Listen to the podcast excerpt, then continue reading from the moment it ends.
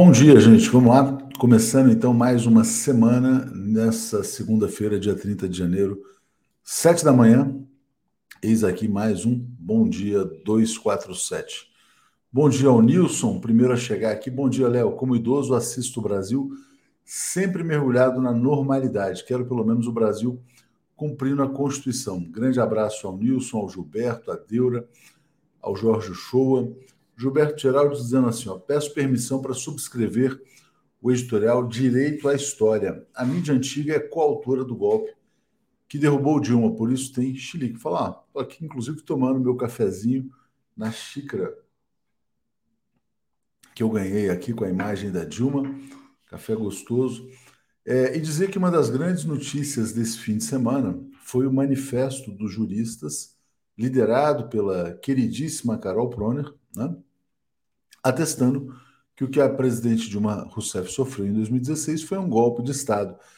Eu sinto, eu sinto a, a mídia golpista relativamente intimidada. É, a gente teve aquela coluna do Merval Pereira dando chilique em relação à fala do Lula no Uruguai, quando ele disse que o golpe foi um golpe.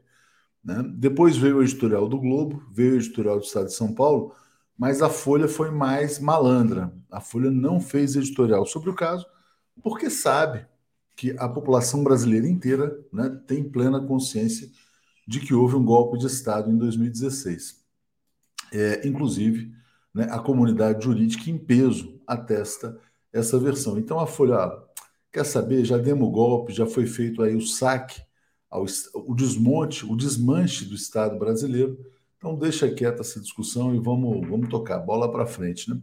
Outra coisa interessante que aconteceu no fim de semana, não sei se vocês viram, no sábado, houve uma notícia falsa, é, acho que foi na Folha de São Paulo também, de que havia um sigilo nos gastos da festa no Itamaraty, da posse do presidente Lula. Não havia sigilo. O que havia, na verdade, era um controle da privacidade das delegações estrangeiras, né? E vários jornalistas da mídia comercial, alguns até legais, até foram ali postar: ó, oh, veja bem, Lula é igual a Bolsonaro, aquela ideia da falsa simetria, né? O que, que eu percebi nas redes sociais também? Há um cerco muito grande é, a esse ao antipetismo nas redes sociais. Né? Então não está fácil, não está fácil para a direita brasileira se rearticular é, e tentar colocar pressão novamente contra o presidente Lula. Então ele está com a iniciativa, ele está num momento muito bom. Né? Ele, inclusive, depois do 8 de janeiro, assume essa bandeira do grande defensor da democracia, e eu acho que a mídia brasileira está com bastante dificuldade para retomar a ofensiva. Né? O caso lá, vocês se lembram, uma, duas semanas atrás, era o caso da Daniela do Vaguinho, ninguém fala mais nisso também. Quer dizer, não está encaixando, sabe? Não está encaixando o ataque ao presidente Luiz Inácio Lula da Silva.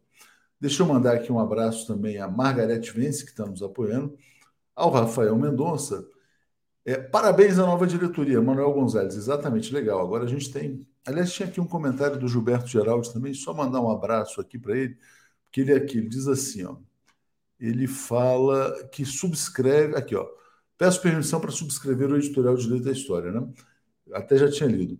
É, essa coisa dos editoriais foi uma ideia do Mário Vitor Santos. É, ele que tem escrito os editoriais, são todos muito bons, né? E esse direito à história que a gente publicou no domingo é exatamente sobre isso. Quer dizer, o Brasil tem o direito a conhecer a sua própria, a sua própria história, ou seja, houve um golpe de Estado em 2016. Ah, mas foi um golpe sem tanque. Não, claro, é uma nova tecnologia, uma nova modalidade de golpes de Estado, mas não menos destrutivo, né? Então, essa é uma boa iniciativa que a gente tem adotado também. Nesse fim de semana, espero que todos tenham tido um bom fim de semana, é, eu fui fazer um trabalho de observação. Né? Fui ao parque, circulei bastante, esticava a orelha assim para ouvir as conversas tal. Eu sinto, eu percebo né, que a sociedade brasileira está sendo desintoxicada, que aquela nuvem densa está indo embora. Acho a nuvem densa de ódio, né? Acho que foi o primeiro fim de semana relativamente normal. Né? A gente teve primeiro a posse do Lula, depois o 8 de janeiro, depois a confusão. Fim de semana passada, passado a demissão lá do chefe do Exército. Esse foi um fim de semana normal. E eu acho que a partir de agora todos os fins de semana serão normais.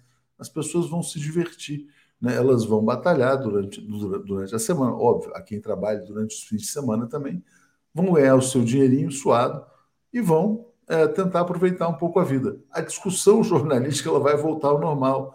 Olha, ah, o Brasil cresceu, sei lá, 2%, tem que crescer 3%, 3,5%, 4%. o grande mérito, um dos grandes méritos do governo Lula também está sendo esse, né? de devolver a normalidade ao Brasil. Djokovic é o rei, diz aqui o Miguel da Silva, que fala lá da Sérvia. É, o Djokovic realmente ele é um monstro, né? Ele é um negócio impressionante, realmente, o que ele faz é inacreditável. Aliás, o meu fim de semana ontem começou assistindo isso, foi realmente. E ele ganha mesmo quando ele não joga tão bem, né? Então, realmente é uma força mental fenomenal. Vamos trazer aqui o Zé Reinaldo para a gente seguir aqui no nosso Bom Dia. Bom dia, Zé, tudo bem? Bom dia, Léo. Boa semana a você e a toda a comunidade. Como é que foi seu fim de semana, Zé?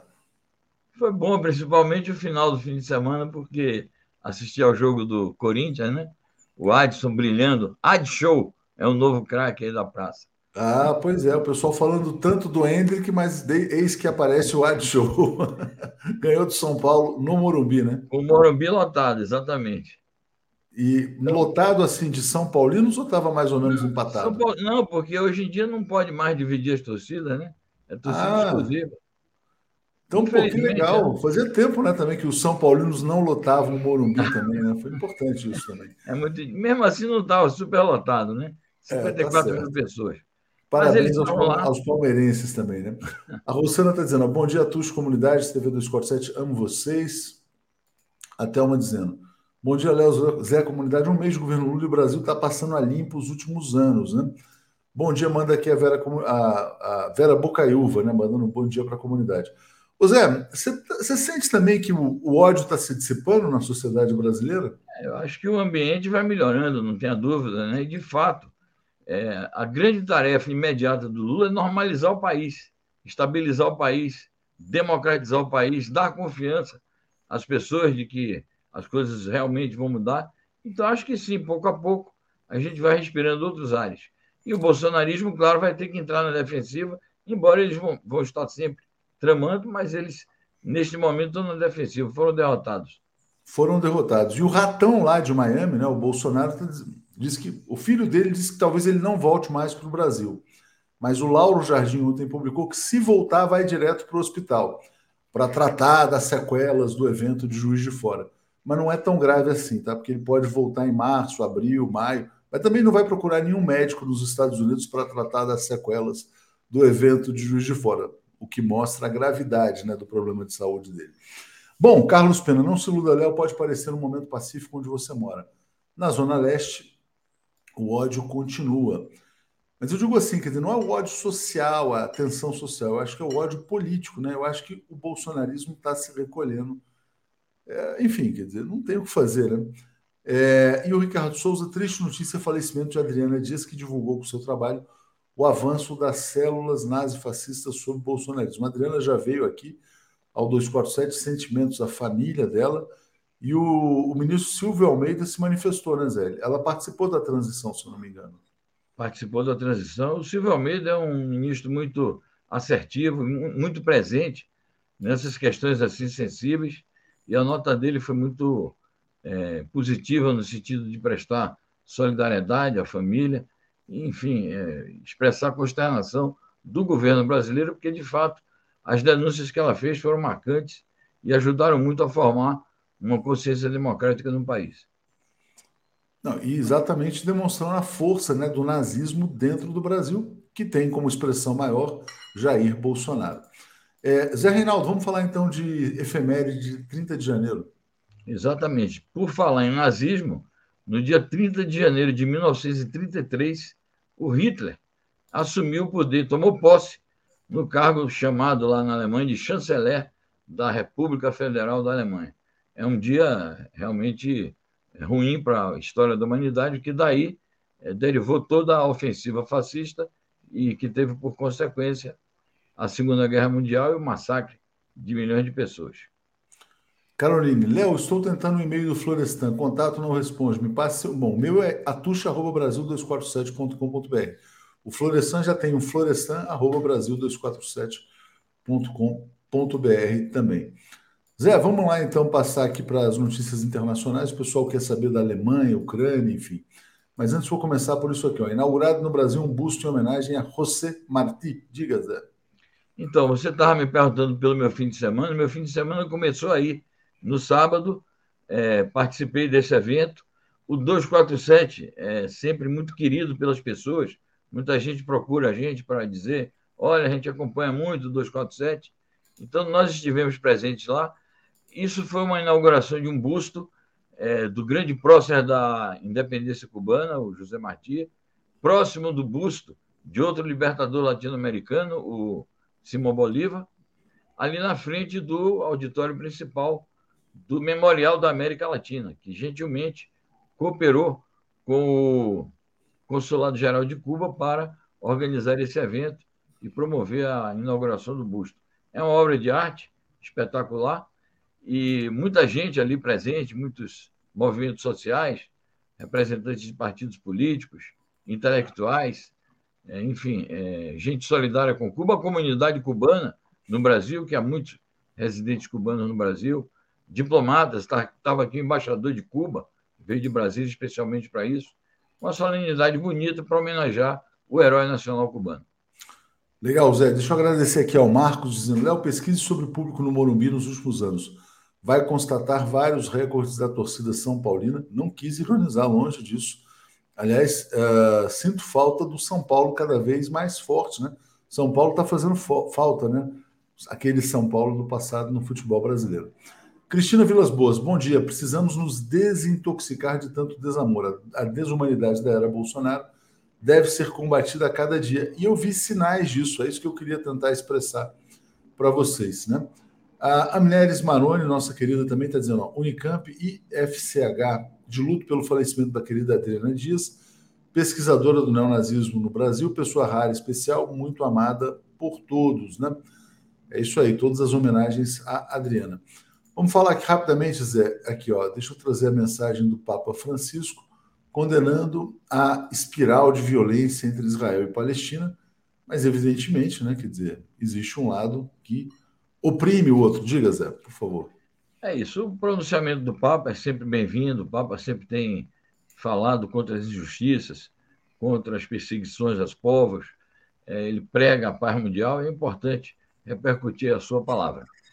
Em relação ao conflito da Palestina, é isso. A Palestina é um território ocupado é, pelos sionistas israelenses, pelo Estado agressor e genocida de Israel, que faz política de limpeza étnica. Nos últimos dias, eclodiram novos conflitos ali por conta de um ataque que as forças é, militares israelenses perpetraram contra um acampamento de refugiados palestinos. E depois houve também um lamentável incidente em Jerusalém Oriental, é, a explosão de uma bomba numa sinagoga, lembrando sempre o seguinte: Jerusalém Oriental também é uma cidade ocupada. É a parte de Jerusalém que corresponde aos palestinos e que os, os israelenses ocuparam ilegalmente. Uma das reivindicações dos palestinos é a criação do Estado Nacional Independente com capital em Jerusalém Leste, ou Jerusalém Oriental, que foi onde ocorreu esse episódio. Então, tudo isso é fruto da ocupação israelense sobre territórios palestinos e da política genocida que eles é, desenvolvem ali. O Zé, o que, você tem a dizer sobre a, a ofensiva israelense em relação ao Irã, né? Esses ataques com drones que aconteceram no fim de semana, a própria Reuters noticiando que é, são forças de Israel que estão por trás desses ataques. É, qual que é o risco que isso pode trazer para a paz mundial? É um risco enorme, porque é, pode desencadear um conflito de proporções inimagináveis no Oriente Médio. Se isso ocorrer, inevitavelmente, é, potências extra-região vão se envolver. Os Estados Unidos são muito implicados, é, porque ajudam militarmente Israel e politicamente respaldam Israel em todas as ações que realiza, embora os Estados Unidos tenham dito que eles não têm nada com isso que aconteceu no, nesse fim de semana, no sábado, é, e chegam algumas autoridades estadunidenses que não se identificaram, dizem que isso pode ter vindo de Israel, sim, é algo que está sendo investigado. Agora, é bom dizer que os iranianos foram capazes de neutralizar o, o ataque com drones e as explosões não chegaram a provocar o, o desastre que eles imaginavam de destruir lá o armazém de, de munições de, do Irã. Mas é uma crise que persiste e que, na minha opinião, deve se intensificar a partir desse episódio. Vamos passar para a Ucrânia, só agradecer antes aqui a Cíntia Moraes dizendo parabéns à comunidade TV 247 que passou a zona de arrebentação nazifascista, sempre com coragem, sucesso nas transformações. Obrigado. Lembrando ao pessoal que nos assiste pelo Facebook que lá o controle dos, do nazifascismo é um pouco menor do que no YouTube. No YouTube a gente já bloqueou praticamente todos os nazifascistas e a gente consegue é, exigir que apenas pessoas inscritas no canal possam comentar. No Facebook não existe tanto controle assim. Então, se vocês quiserem estar num ambiente mais é, desintoxicado, venham para o YouTube, né? É uma recomendação nossa aqui. É, mas mesmo assim, eu já bloqueei dois nazifascistas no Facebook só nessa manhã aqui. Vamos continuar então aqui, Zé, trazendo aqui notícias sobre a Ucrânia. É, peraí, só um pouquinho, Zé, deixa eu botar aqui rapidinho, que tô, tô ganhando aqui um café pela janela, mais um café aqui, olha só, legal, né?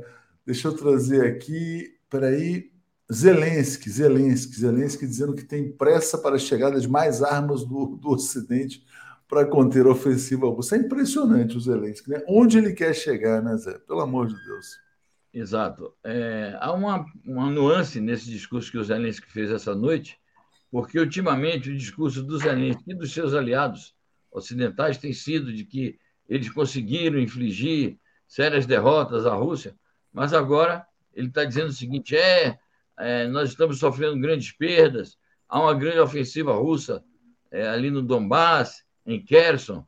É, nós estamos precisando desesperadamente de mais armas pesadas, letais, sofisticadas, e que essas armas cheguem o quanto antes para é, contra-atacar a ofensiva russa, que inevitavelmente virá na primavera. Bom, primavera no hemisfério norte começa aí pelo dia 21 de março, então está se aproximando. Todo mundo fala isso, que na primavera do hemisfério norte, a partir de março, vai ocorrer uma grande ofensiva russa e é por isso que eles estão aviando aí esses novos preparativos com os fornecimentos, é, principalmente dos tanques, né, americanos e alemães, que muitos especialistas militares dizem que não é, que não são é, suficientes.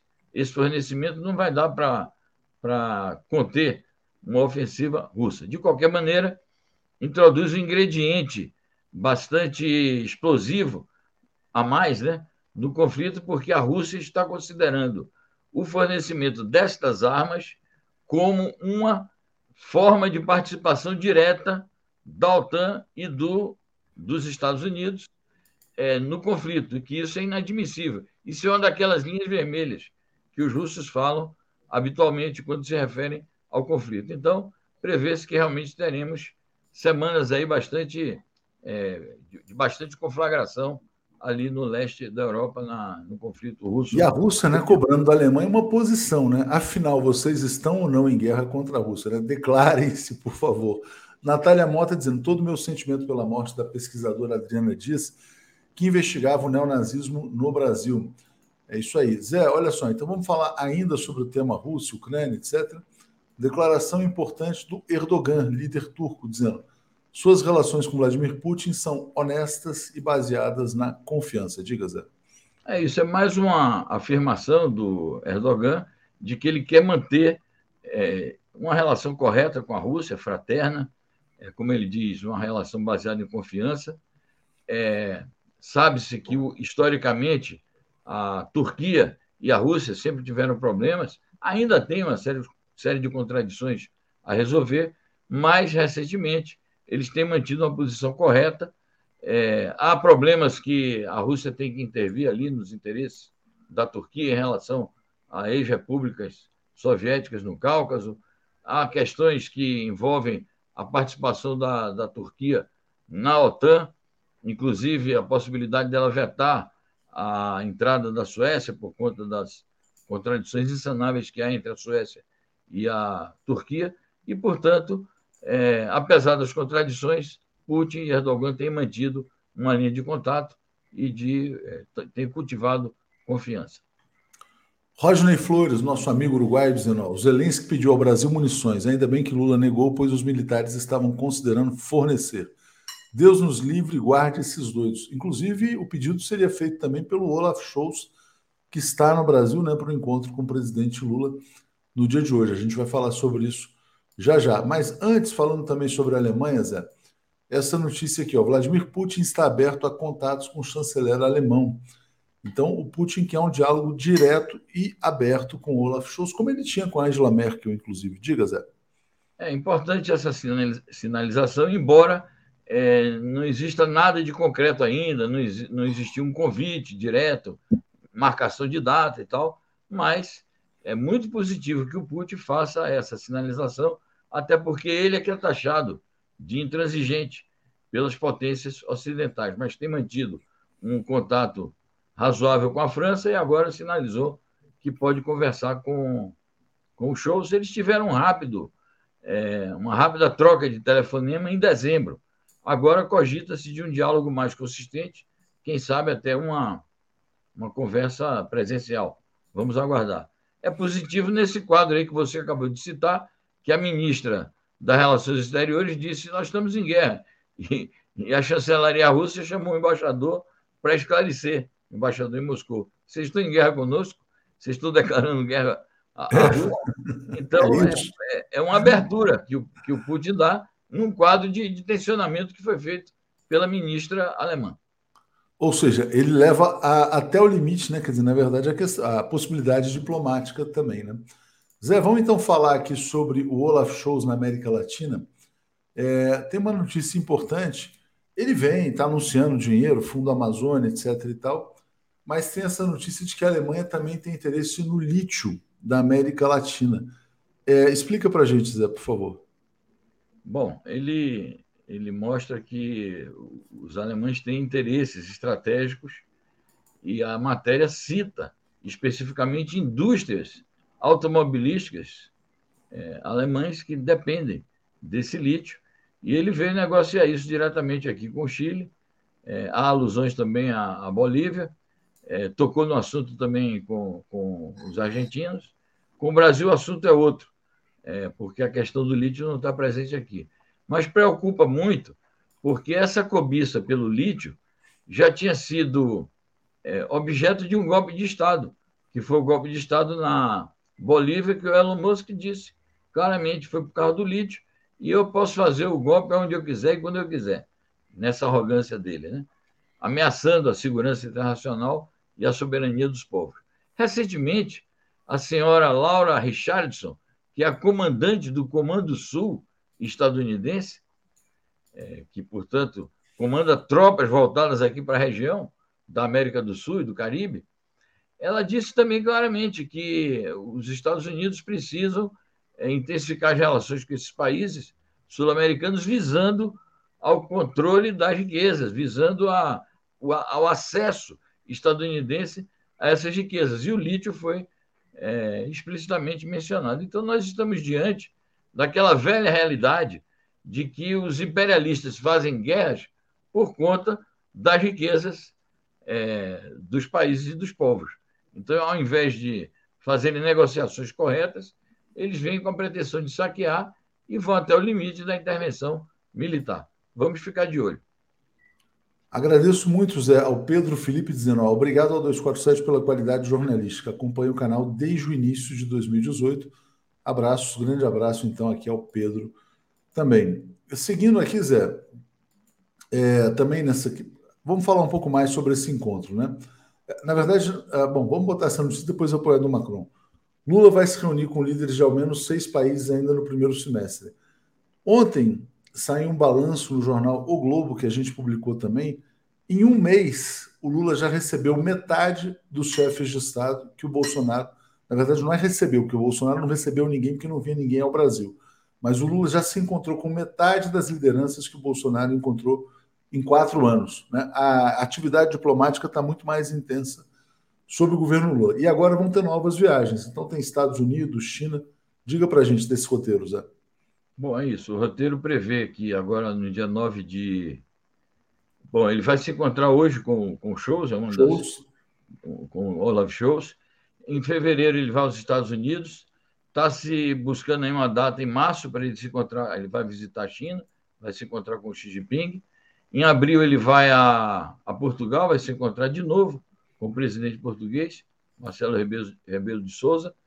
Há um encontro previsto com o, o primeiro-ministro da Espanha e é, também com o presidente francês Emmanuel Macron. Então, são seis estadistas.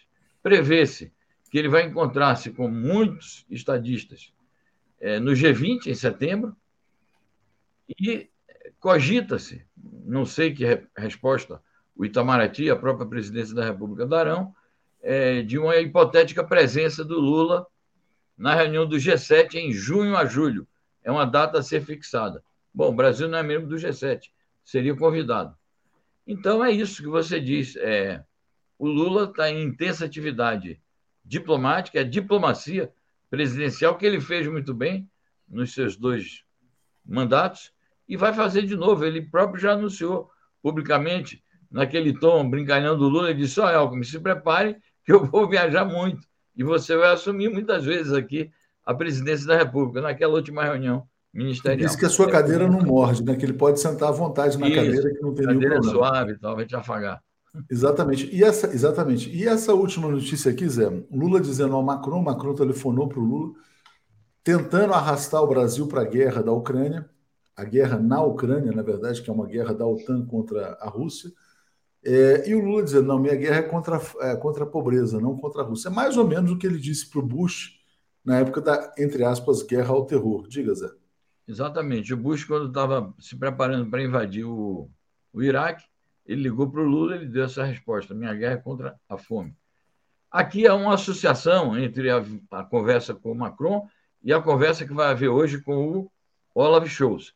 O Macron foi mais específico, mais explícito e tentou envolver o Lula e o Lula, muito diplomático, disse que pode, sim, dar os bons ofícios do Brasil para é, fomentar um acordo de paz. Jamais para entrar em guerra, porque a nossa guerra é, contra a pobreza, ele foi claro ao dizer que não quer brigar com a Rússia, mesmo discordando de algumas posições da Rússia. Bom, agora, é, isso me sugere um comentário adicional sobre a visita também do Olaf Scholz, porque primeiro ele disse que iam ser 170 milhões de euros para o Fundo Amazônico. Ontem, a, uma ministra do Desenvolvimento disse 200 milhões de euros, chegava a um bilhão de, de reais para o Fundo Amazônia e disse é para financiar os 100 primeiros dias do governo de Lula, pode ser empregado também esse dinheiro em projetos de desenvolvimento. Parece que essas potências ocidentais são generosas, são mãos abertas e estão aqui para fazer é, ajuda internacional sem nenhum retorno. E me preocupa isso, que a gente não deve nutrir ilusões. Devemos ser pragmáticos? Sim. Devemos acolher ajudas? Sim. Devemos manter convênios de cooperação internacional? Seguramente. Mas nós não podemos achar que tudo isso seja gratuito. Então, eles estão especulando: ah, mas além disso, a gente apoia a democracia brasileira contra as tentativas de golpe. Então, eu prevejo que também aqui na, na conversa com os shows, isso possa aparecer e vai aparecer com força eu não tenho ilusões contra isso, quanto a isto, na conversa do dia 9 de fevereiro, na Casa Branca, com o presidente Joe Biden. Eles não dão nada de graça, eles vão cobrar essa suposta ajuda é, em forma de apoio político do Brasil às suas aventuras belicistas pelo mundo, e eu tenho confiança que o Lula vai manter essa posição de não se envolver nesses conflitos. Todo cuidado é pouco, Zé. Vamos lá. A Evelyn dizendo, sou amiga da Adriana, né? Ela merece um artigo do 247. É, o Miguel Silva dizendo: o Erdogan também disse que Macron não é confiável. A embaixada do Azerbaijão no Irã foi esvaziada, todos foram para Baku.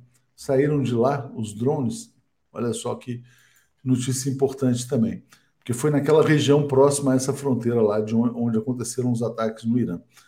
Zé, obrigado, obrigado a você. Vamos seguir aqui então com Paulo, Alex e Marcelo. Valeu. Muito bem, obrigado. Tchau, tchau. Bom programa. Tchau. Boa semana aí, valeu. Estão trazendo aqui Paulo, Marcelo, Alex. Bom dia, gente. Bom dia, Paulo. Tudo bem? Bom dia, tudo bem? Bom dia, Tuxi. Bom dia, Marcelo. Bom dia, Alex. Bom dia a todos e todas da TV 247. Bom dia, Alex. Tudo em paz? Bom dia, tudo em paz. Bom dia, Léo. Bom dia, Paulo. Bom dia, Marcelo. Bom dia, Marcelo, Bom dia diretamente de Brasília. Bom dia, Léo. Bom dia, Paulo. Bom dia, Alex. Uma nova jornada aqui de 15 dias em Brasília. Vamos tentar acompanhar a retomada do legislativo e os bastidores do executivo aqui. Né? Vamos falar, vamos começar falando sobre uma notícia gravíssima que saiu na Folha de São Paulo, que a gente publica também, que é essa aqui. Vou começar por você, Paulo, trazendo essa coisa das cisternas, né? Então tá aqui, ó.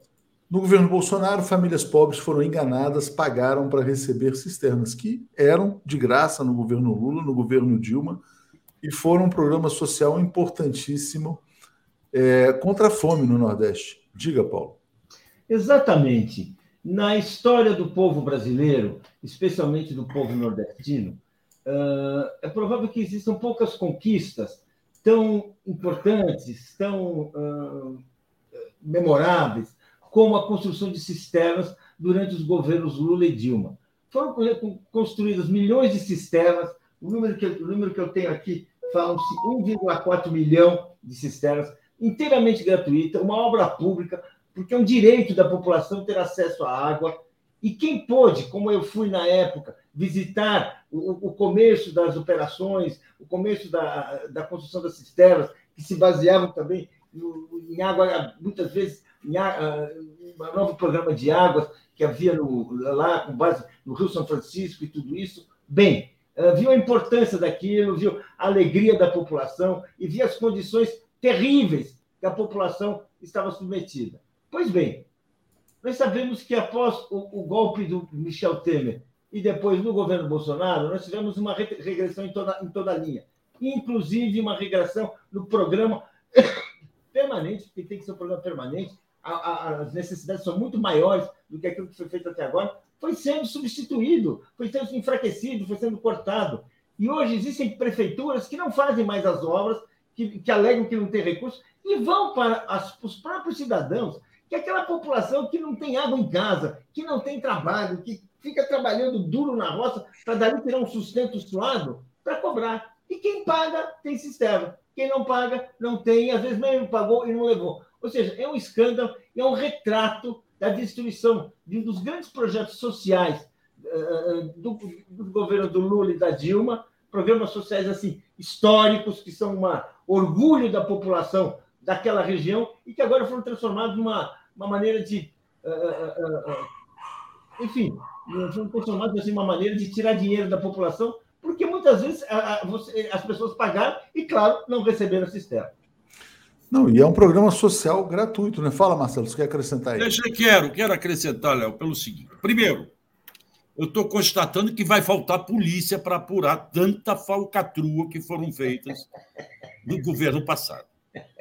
Eu tive em 2018 no Ceará, quando eu fui fazer a matéria daqueles campos de concentração que aconteceram na cerca de 1930, 35. E ali eu rodei muito, lá no sudoeste do Pará no centro-sul do Pará, Senador Pompeu e outras cidades vizinhas. E eu vi várias cisternas. Tem fatores que a gente não percebe. A dona de casa, quando recebe uma cisterna dessa, ela economiza quatro horas na vida dela diária. Ela deixa de gastar um tempo que ela perdia indo buscar água de lata d'água na cabeça, como cantavam no morro no, do Rio de Janeiro, as músicas sambistas sempre falaram, mas lá no Nordeste era muito comum isso. E ela perdia um tempo indo buscar e um tempo trazendo. Ela passou a economizar um tempo, eram algumas coisas que beneficiaram essas cisternas que acumulavam a água da chuva, a luz para todos, que permitia terem celulares e a telefonia. Isso tudo ajudou a melhorar a vida delas. Algumas, eu encontrei uma que, pelo menos assim, eu voltei a estudar. Passei a ter mais tempo de estudar. E essas construções no tempo do Lula eram feitas de alvenaria. Isso incentivava o comércio local As pessoas recebiam a grana, a prefeitura recebia a grana, o material era comprado no comércio local. Depois a Dilma fez uma bobagem, que foi refeita, que começou a usar cisterna de plástico. Aí já não tinha mais o incentivo ao comércio local, porque eram compradas fora da cidade, de outros lugares. E aos poucos essas cisternas se mostraram impróprias por conta do calor do Nordeste, que deformava as cisternas, e isso foi modificado. Agora, jamais cobraram dos beneficiados, até porque eles não têm, e muitos, a reportagem da Folha que teve lá em novembro mostra, muitos deixaram de, de ter a cisterna, jamais cobraram areia, cimento, ou mesmo alimentação para os operários que iam fazer a obra. Isso é um verdadeiro absurdo. Esta empresa, que é de Alagoas, e nós estamos falando de, de cisternas construídas no norte do, de Minas, essa empresa de Alagoas ter cobrado isso dos, do, da população é roubo. Precisa é, O Wesley Dourado está resumindo aqui, Marcelo. O governo Bolsonaro, fome, miséria e corrupção. Exatamente. Agora, deixa eu botar aqui uma outra notícia aqui, Alex, vou te passar. É, a gente publica hoje uma entrevista do Guilherme Boulos, né? Em que ele defende a cassação dos deputados que apoiaram o golpismo, também fala da disputa para a Prefeitura de São Paulo e diz esperar o apoio integral do PT em 2024. Alex, o Alexandre de Moraes decidiu dar posse aos parlamentares. É, você acha que ele tomou uma decisão acertada, mesmo os parlamentares que estimularam o golpismo, enfim, diga. Bom, é o que o Alexandre de Moraes é, falou que é uma questão da, da Câmara. Isso é para a Câmara resolver, e, e não para ele. Tem, tem o seguinte: é, é, tem uma versão aí que um quarto da bancada do PL teria que ser caçada. Porque é, são, são 99, então mais de 20 estimularam esses atos golpistas. Então é um grande é um grande pepino que vai que vai vai, vai, vai ter que ser descascado, vai ter o abacaxi que tem que ser descascado aí pela Câmara. Porque você imagina a crise, tem 100, é, 99 deputados, eles vão perder 20. Então, é, aí, aí, aí é o seguinte, tem que ser tudo com muita, muita graduação, né? E se for caçar todos que ao menos apoiaram, ó, oh, legal e tal, beleza, é, vai, vai esvaziar, vai esvaziar a Câmara, vai ser uma crise enorme. Né? Eu acho que esses deputados são é, é, passíveis de cassação, porque como é que pode? Um, um sujeito que é eleito né, por, um, por, um, por um regime, ele se posiciona contra o regime. É uma contradição insanável. Né? Então, do, do, ponto de vista é, teórico, do ponto de vista da, da, das ações dos deputados, claro que eles não merecem conviver no regime democrático, porque são uma, uma constante ameaça. Né? Agora, a crise que, que, que a partir daí é, vai, vamos assistir também é, é, preciso analisar. Quer dizer, claro que isso aí vai ser vai ser votado. Agora, na, nas votações, é, nas votações, o, o PL tem a maioria e os conservadores têm a maioria. Então, eu acho que nas votações aí, por mais que o Boulos né, queira, né, é, planeje, queira caçar, que é muito justo. Né? Seria muito justo caçar esses deputados todos que não merecem ser representantes de um regime democrático. Né? É, obrigado, Alex. Deixa eu só bloquear mais um nazista aqui, devidamente bloqueado lá no Facebook. Venham para o YouTube, que aqui o controle é mais severo, tá, gente? Bom, vamos lá. Deixa eu trazer aqui o Luiz Fernando Dias. Não é para rir, Auler está certo. Falta polícia mesmo, muito crime. Não dá nem para o começo. Precisa criar forças-tarefas e chamar aposentados para ajudar. Eu topo, né? Vermelho Pimenta dizendo que o programa das cisternas foi uma revolução. Trabalhei anos em Quixadá, vi a alegria do povo. Jairo Coelho dando um bom dia, né? Fonte diária de resistência ao fascismo. É, Marcelo, depois vou te passar, Paulo, também para falar sobre isso, você escreveu um artigo a respeito. Eu falava, na verdade, da desnazificação no Brasil, que você começa a sentir, vamos dizer assim, os nazistas um pouco mais envergonhados. Os que aparecem aqui são logo caçados e vão embora, né? Mas ontem o Flávio Dino ele foi alvo de uma agressão, né? O que, que aconteceu? O Flávio Dino estava lá no prédio dele, em Brasília, né? É, e um cara começou a gritar, chamar de ladrão, dizendo que ele não podia frequentar o mesmo prédio e tal. O Dino imediatamente mandou registrar um boletim de ocorrência e o cara agora vai ter que responder pelo crime lá. É, como é que você está vendo, Marcelo, vamos dizer assim, a desintoxicação brasileira, essa iniciativa tomada pelo Flávio Dino também, em relação aos fascistas, né, que estão sendo cercados, intimidados, muitos estão presos, enfim, diga lá. Vai dar trabalho, vai dar trabalho. Só acertando, ele foi fazer uma visita na, no bairro Sudoeste e foi maltratado nesse prédio, que ele foi lá visitar alguém. Ah, o quê? Porque ele morava lá. Não é que ele morava lá, não. Ele foi fazer uma visita. Agora, isso vai dar trabalho. Esses caras saíram do armário e acham que eles podem tudo. Entende? Nós, nós, assim como nós não podemos ficar acusando os fascistas de fascistas, embora eles sejam, nós não podemos sair acusando alguém, algum. Se o Flávio Bolsonaro chegar na minha frente, eu não vou sair dizendo se é um fascista, se é um bandido. Tenho esse direito de fazer isso. Posso achar isso dele. Posso escrever sobre isso como jornalista, posso ter minha opinião, mas eu não tenho que ficar agredindo as pessoas. Ainda mais no fim de semana. Não podemos criar essa animosidade. Mas esses caras vão ser, vai ser muito difícil eles voltarem para o armário e eles respeitarem as divergências ideológicas e as diferenças de, de pensamento. Vai dar trabalho, mas nós vamos conseguir. Cláudia Maria Dadico dizendo, Adriana Dias presente, muitas pessoas se manifestando aqui de fato. Paulo, vou botar aqui o seu artigo na tela, em que você fala assim: ó, Lula venceu, mas a luta não terminou. É, também passa por esse, esse ponto, vamos dizer assim, da desnazificação do Brasil. Aliás, uh, o nazismo é o tema de estudo da Adriana Dias, né? Diga, Paulo. Olha, é, é, é evidentemente, quer dizer, uh, o monstro saiu do armário, andou pela rua, disputou eleição, cometeu crimes, planeja novos crimes. E aí, gente, é o seguinte: a vitória do Lula foi assegurada, nós, Lula tomou posse, o país está tranquilo, respira melhor. Agora, nós temos muita experiência na história para saber que se nós não investigamos e punimos os responsáveis por esses crimes contra a democracia, eles vão voltar a agir. Quem disse isso? Quem lembrou isso? Quem falou isso com muita clareza? Foi o, o Alexandre Moraes, semanas atrás, quando ele comparou aquela rendição das potências europeias, potências democráticas, França e, e, e, Inglaterra, diante do nazismo.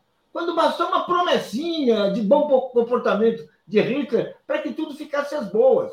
Ou seja, nós temos que fazer cumprir a lei. O que, foi, o, o, o, o que os, os, os, os golpistas fizeram, golpistas bolsonaristas fizeram até agora, são ameaças à democracia, são ataques inaceitáveis. Eles cometeram crimes contra a Constituição e têm que ser investigados e punidos. Se isso não acontecer, simplesmente o que nós vamos estar fazendo é alimentando, agora com força redobrada, porque apoiado num, num, num, num, governo que não se defende, que não mostra, que não mostra sua, sua competência, para fazer, para, para fazer cumprir a lei. Aquela palavra de ordem da posse, sem anistia, que foi gritada pela população, uma grande massa de, de, de, de presentes, está mais atual do que nunca, gente.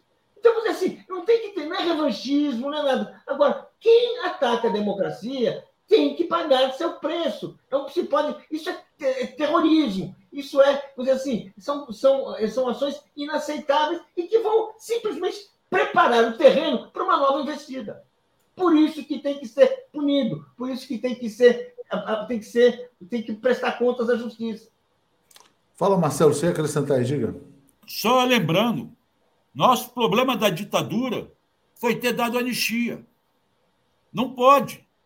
o, o, Atu, o, o Alex se, se equivocou um pouco, que é o seguinte: Alex, se caçarem 20 deputados, e eu não estou dizendo que tenham que caçar ou não, tem que levar para o Conselho de Ética estudar, como você falou, caso a caso. Mas entre os suplentes deles. Os suplentes vêm do mesmo partido ou da mesma coligação. Não vai desfalcar a bancada. Pode desfalcar a bancada do PL, porque o PL é, é, fez, fez ligação, federação, sei lá o quê, com PP, com republicano. Aí entra do republicano do PP, mas é tudo ali do mesmo grupo. Não vai entrar o PT, nem o PSDB, nem o, P, nem o, o PC do B, porque não são suplentes. Caçando o deputado, a não ser que anule os votos. Eu, isso não vai acontecer, eu acho. Mas, na verdade, esse pessoal está pregando contra o regime democrático que os elegeram.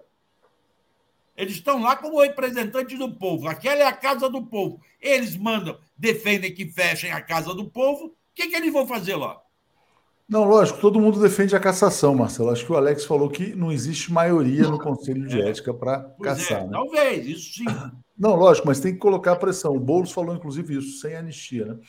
É, vamos lá, o Gilmar dizendo, Léo, bom dia, Léo Bancada, por favor, comente, não somente ler superchat não pode personificar as decisões em Alexandre de Moraes, e sim no STF.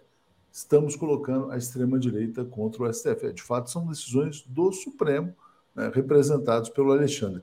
Alex, a questão Yanomami, né? Ontem uh, o Fantástico fez uma reportagem, foi lá a Roraima, mostrou cenas chocantes, de fato, assim, famílias assim esquálidas, passando fome, situação catastrófica. É, e o governo está chegando para prestar assistência. Diga, Alex. É, hoje tem declarações do governador de Roraima muito preocupantes, né? Denário. É, o denário diz simplesmente que os índios têm que, os indígenas têm que, os índios têm que aderir ao garimpo. Então é o seguinte, quer dizer, é, tem o governo tem as suas iniciativas muito boas. Agora, como é que vai retirar aqueles garimpeiros? Hoje, ali no, no, na, na, reserva indígena de Yanomami, a terra Yanomami tem mais garimpeiro que indígena. Tem mais garimpeiro que indígena. É, então é o seguinte, a Marina Silva quer que, que tire os caras de lá, né? o, o Ministério dos Povos Originários quer, tem que ser retirados e tal. Mas quem vai retirar? Se o governador é contra, né? O governador disse que é o contrário, não, os indígenas, ele, ele fez uma, diz que os indígenas têm um, uma espécie de um Picasso ali, então eles têm que vender. É uma coisa tão absurda, tão anti, anti, anti-humanitária essa declaração do governador, que assusta. Né? Assusta. Então, é, os garimpeiros têm que ser retirados de lá, certo? Eles invadiram, são invasores, eles cometem crimes e continuam cometendo crimes, mesmo agora. Tá certo, tá tendo, tá, tá, tá, tá tendo, estão é, jogando alimentos para, para, para, para as Yanomamis, mas e, e os rios envenenados? Continuam sendo envenenados, os garimpeiros estão lá. Não parou. A invasão continua. E quem vai tirar os garimpeiros de lá? Quem vai tirar? É isso aí, exatamente. Deixa eu, eu acho só... que o Exército, Léo, eu acho fala, que tem. Fala, eu acho que esse é o papel das Forças Armadas. Não é defender o nosso território, território nacional? Tem que ser uma operação conjunta, Forças Armadas, Marinha, Aeronáutica e Exército, junto com a Polícia Federal e a Força Nacional. Paulo, Paulo concorda comigo. Ah, deixa eu só queria acrescentar, eu estava ouvindo o Alex falar, pensando nisso. É o seguinte, depois de 500 anos de colonização, 500 anos de massacres, de mortes, tudo isso, gente, nós concluímos, temos que aceitar a ideia de que todos são brasileiros e que todos têm seus direitos e que da mesma maneira que nós respeitamos a nossa propriedade, a nossa casa, a nossa lojinha, a nossa fábrica, o, que, o nosso automóvel, o que for, bem, as, aquela, as nações indígenas, elas têm, aquela terra é deles, precisa ser respeitada e protegida. Então, isso que tem que ser feito. Então, porque assim, o que vai fazer com os garimpeiros? Sinto muito, gente, está na hora de ir embora. Eles são invasores. Você quer um invasor na sua casa? Eu não quero. Você, ninguém quer aqui, né? Então a gente também não pode querer um invasor na terra indígena. Não há como aceitar isso aí. Isso é uma ideia do passado, ideia de um país que havia colonos, colonizados e colonizadores. Isso não tem mais. Nós somos uma nação única. Bom, vamos lá. É tema importantíssimo, né? Que nós vamos seguir acompanhando e que também tem, vamos assim, quer dizer, é, consequências econômicas, sociais, enfim. Leandro Rocha está dizendo: Bom dia, Léo. Vamos valorizar a presença dos três. Aumentou os, os participantes e não acompanhou o tempo. Eu estou tentando aqui equilibrar da melhor, fora, da melhor forma. Né? Daniela de Santos dizendo: para combater o bolsonarismo, o Brasil precisa investir em mais presídios e hospitais psiquiátricos. As forças ocultas continuam conspirando. Raimundo Andrade nos apoiando aqui também. Paulo, olha só. Vou botar... Não, Léo, Léo, Fala, Marcelo. hoje o Ministério dos Direitos Humanos está lá em Roraima. Isso. A secretária executiva está fazendo um trabalho, eles ficam lá até quinta-feira, ela fica lá hoje, tem audiência pública com os índios em Roraima. Eu falei com ela ontem, é, a Cristina, e ela houve à tarde, o, vai ter uma, assembleia, uma reunião à tarde com o governo. Aí ela volta para Brasília amanhã e o ouvidor geral dos direitos humanos assume o comando do grupo e vão para a terra indígena na terça-feira. E o Ministério da Saúde já foi também. Importante é, o Ministério da Saúde já está lá. E o Rui Costa agora baixou normas para impedir o ingresso de pessoas estranhas na terra indígena, até para inclusive jornalistas, até para evitar novas contaminações. Vamos lá, Marcelo, deixa eu só botar essa aqui. Ó. A gente fez várias entrevistas aí no fim de semana sobre o tema da Eletrobras. Estamos fazendo um documentário também, né? É, homem do mercado financeiro, da Gaia Investimentos, dizendo a privatização da Eletrobras tem que ser revista depois da fraude das americanas. Uh, Paulo, eu fiz umas três entrevistas que batem nessa tecla. O João Paulo Pacífico, o Gilberto Bercovitch, o Luiz Nassif falou sobre isso. Mas esse tema ainda não entrou na agenda do governo Lula, nem sei se vai entrar, que é rever a privatização da Eletrobras. Diga lá, Paulo. Precisa entrar, precisa entrar. O Percovitch ele fala isso desde o leilão, suposto leilão da Eletrobras, que realmente é uma, é uma coisa que a, a, ia, ia, ter que ser revista cedo ou tarde. E ele demonstra, ele tem todos os argumentos necessários. E, gente, a, a, a Eletrobras é uma alma das almas do Brasil. O Brasil não pode ficar sem energia elétrica. E nós temos, construímos gerações de brasileiros, de brasileiros investiram, se sacrificaram, deram, pagaram impostos, inclusive, para que a, Petro, a Eletrobras fosse construída. E é porque existe a Eletrobras que hoje nós somos um país que tem uma energia barata e relativamente barata, sempre relativamente barata e abundante, como nós precisamos para as necessidades de um país que já passou dos 200 milhões.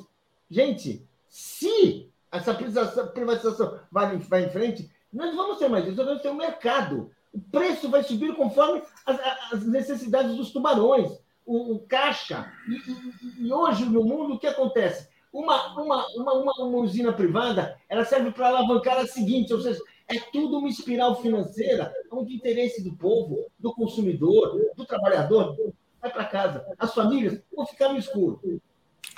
É isso aí. Raimundo César Andrade está nos apoiando, então vamos cobrar também uh, sobre esse tema da Eletrobras Americanas e pedir mais uma vez quem puder apoiar catarse.me barra lojas americanas. Alex, bom, a gente está tendo então a volta do Congresso, né? A gente vai ter daqui a pouco eleição, o presidente da Câmara, o Arthur Lira provavelmente vai ser eleito, embora exista a candidatura do Chico Alencar que a gente entrevistou aqui também. E quero te ouvir sobre a sua expectativa sobre a volta do parlamento, como é que vai ser a relação Lula-Arthur Lira é, a partir desse ano. Diga, Alex. Não, o, o, o, Lira, né? O Lira tem toda a vocação governista, né? Ele Aí governo sou a favor. Né? Então, ele vai ser governista até o momento que o governo é, é, o, o, contestar. Quer dizer, ele é o, é, o, é o rei Arthur, né? ele age como rei Arthur, como agia Eduardo Cunha. Né? O modelo é o mesmo, né? ele consegue ali, né, é, em troca de benesses, aumentou aí o auxílio moradia dos deputados, né? Ele é, é aquele cara que, né? acumula poder graças a esses, essas contrapartidas, não é? Está prometendo entregar ao, ao, PT a comissão mais importante, a CCJ, e é claro que ele vai cobrar. Né? Ele não entrega nada de graça. E aí vai, vai, vai, vai caber ao, ao, uh, ao governo, aos seus líderes ali, né? É, manter o apoio do Lira sem se entregar, sem entregar tudo que o Lira tudo que o Lira quer, porque o Lira é, é insaciável. É, Marcelo Auler, você que está em Brasília, sua expectativa então em relação ao Congresso, essa provável presidência do Rodrigo Pacheco no Senado e do Lira na Câmara dos Deputados? É, eu acho que está acertado. O, o, o Alex está certo. O Lira cobra, mas o Lira já recebeu, né? O Lira já nomeou muita gente aí nesse governo. Essa foi a grande negociação do Lula, inclusive não disputar com ele, como o PSOL está fazendo. Eu entendo a posição do PSOL de marcar posição, mas é isso, é marcar posição. E o Lula que precisa é buscar aliados. Qual é a dificuldade maior? É a União Brasil. União Brasil, o Bivar vendeu algo que parece que ele não tem como oferecer. E aí estão negociando. Agora é o Alcolumbre que está negociando no Senado.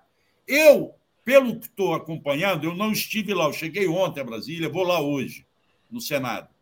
Pelo que estou acompanhando, vejo que não há muito risco do Rodrigo Pacheco não se eleger por conta da é, campanha em torno do Rogério Marinho do PL.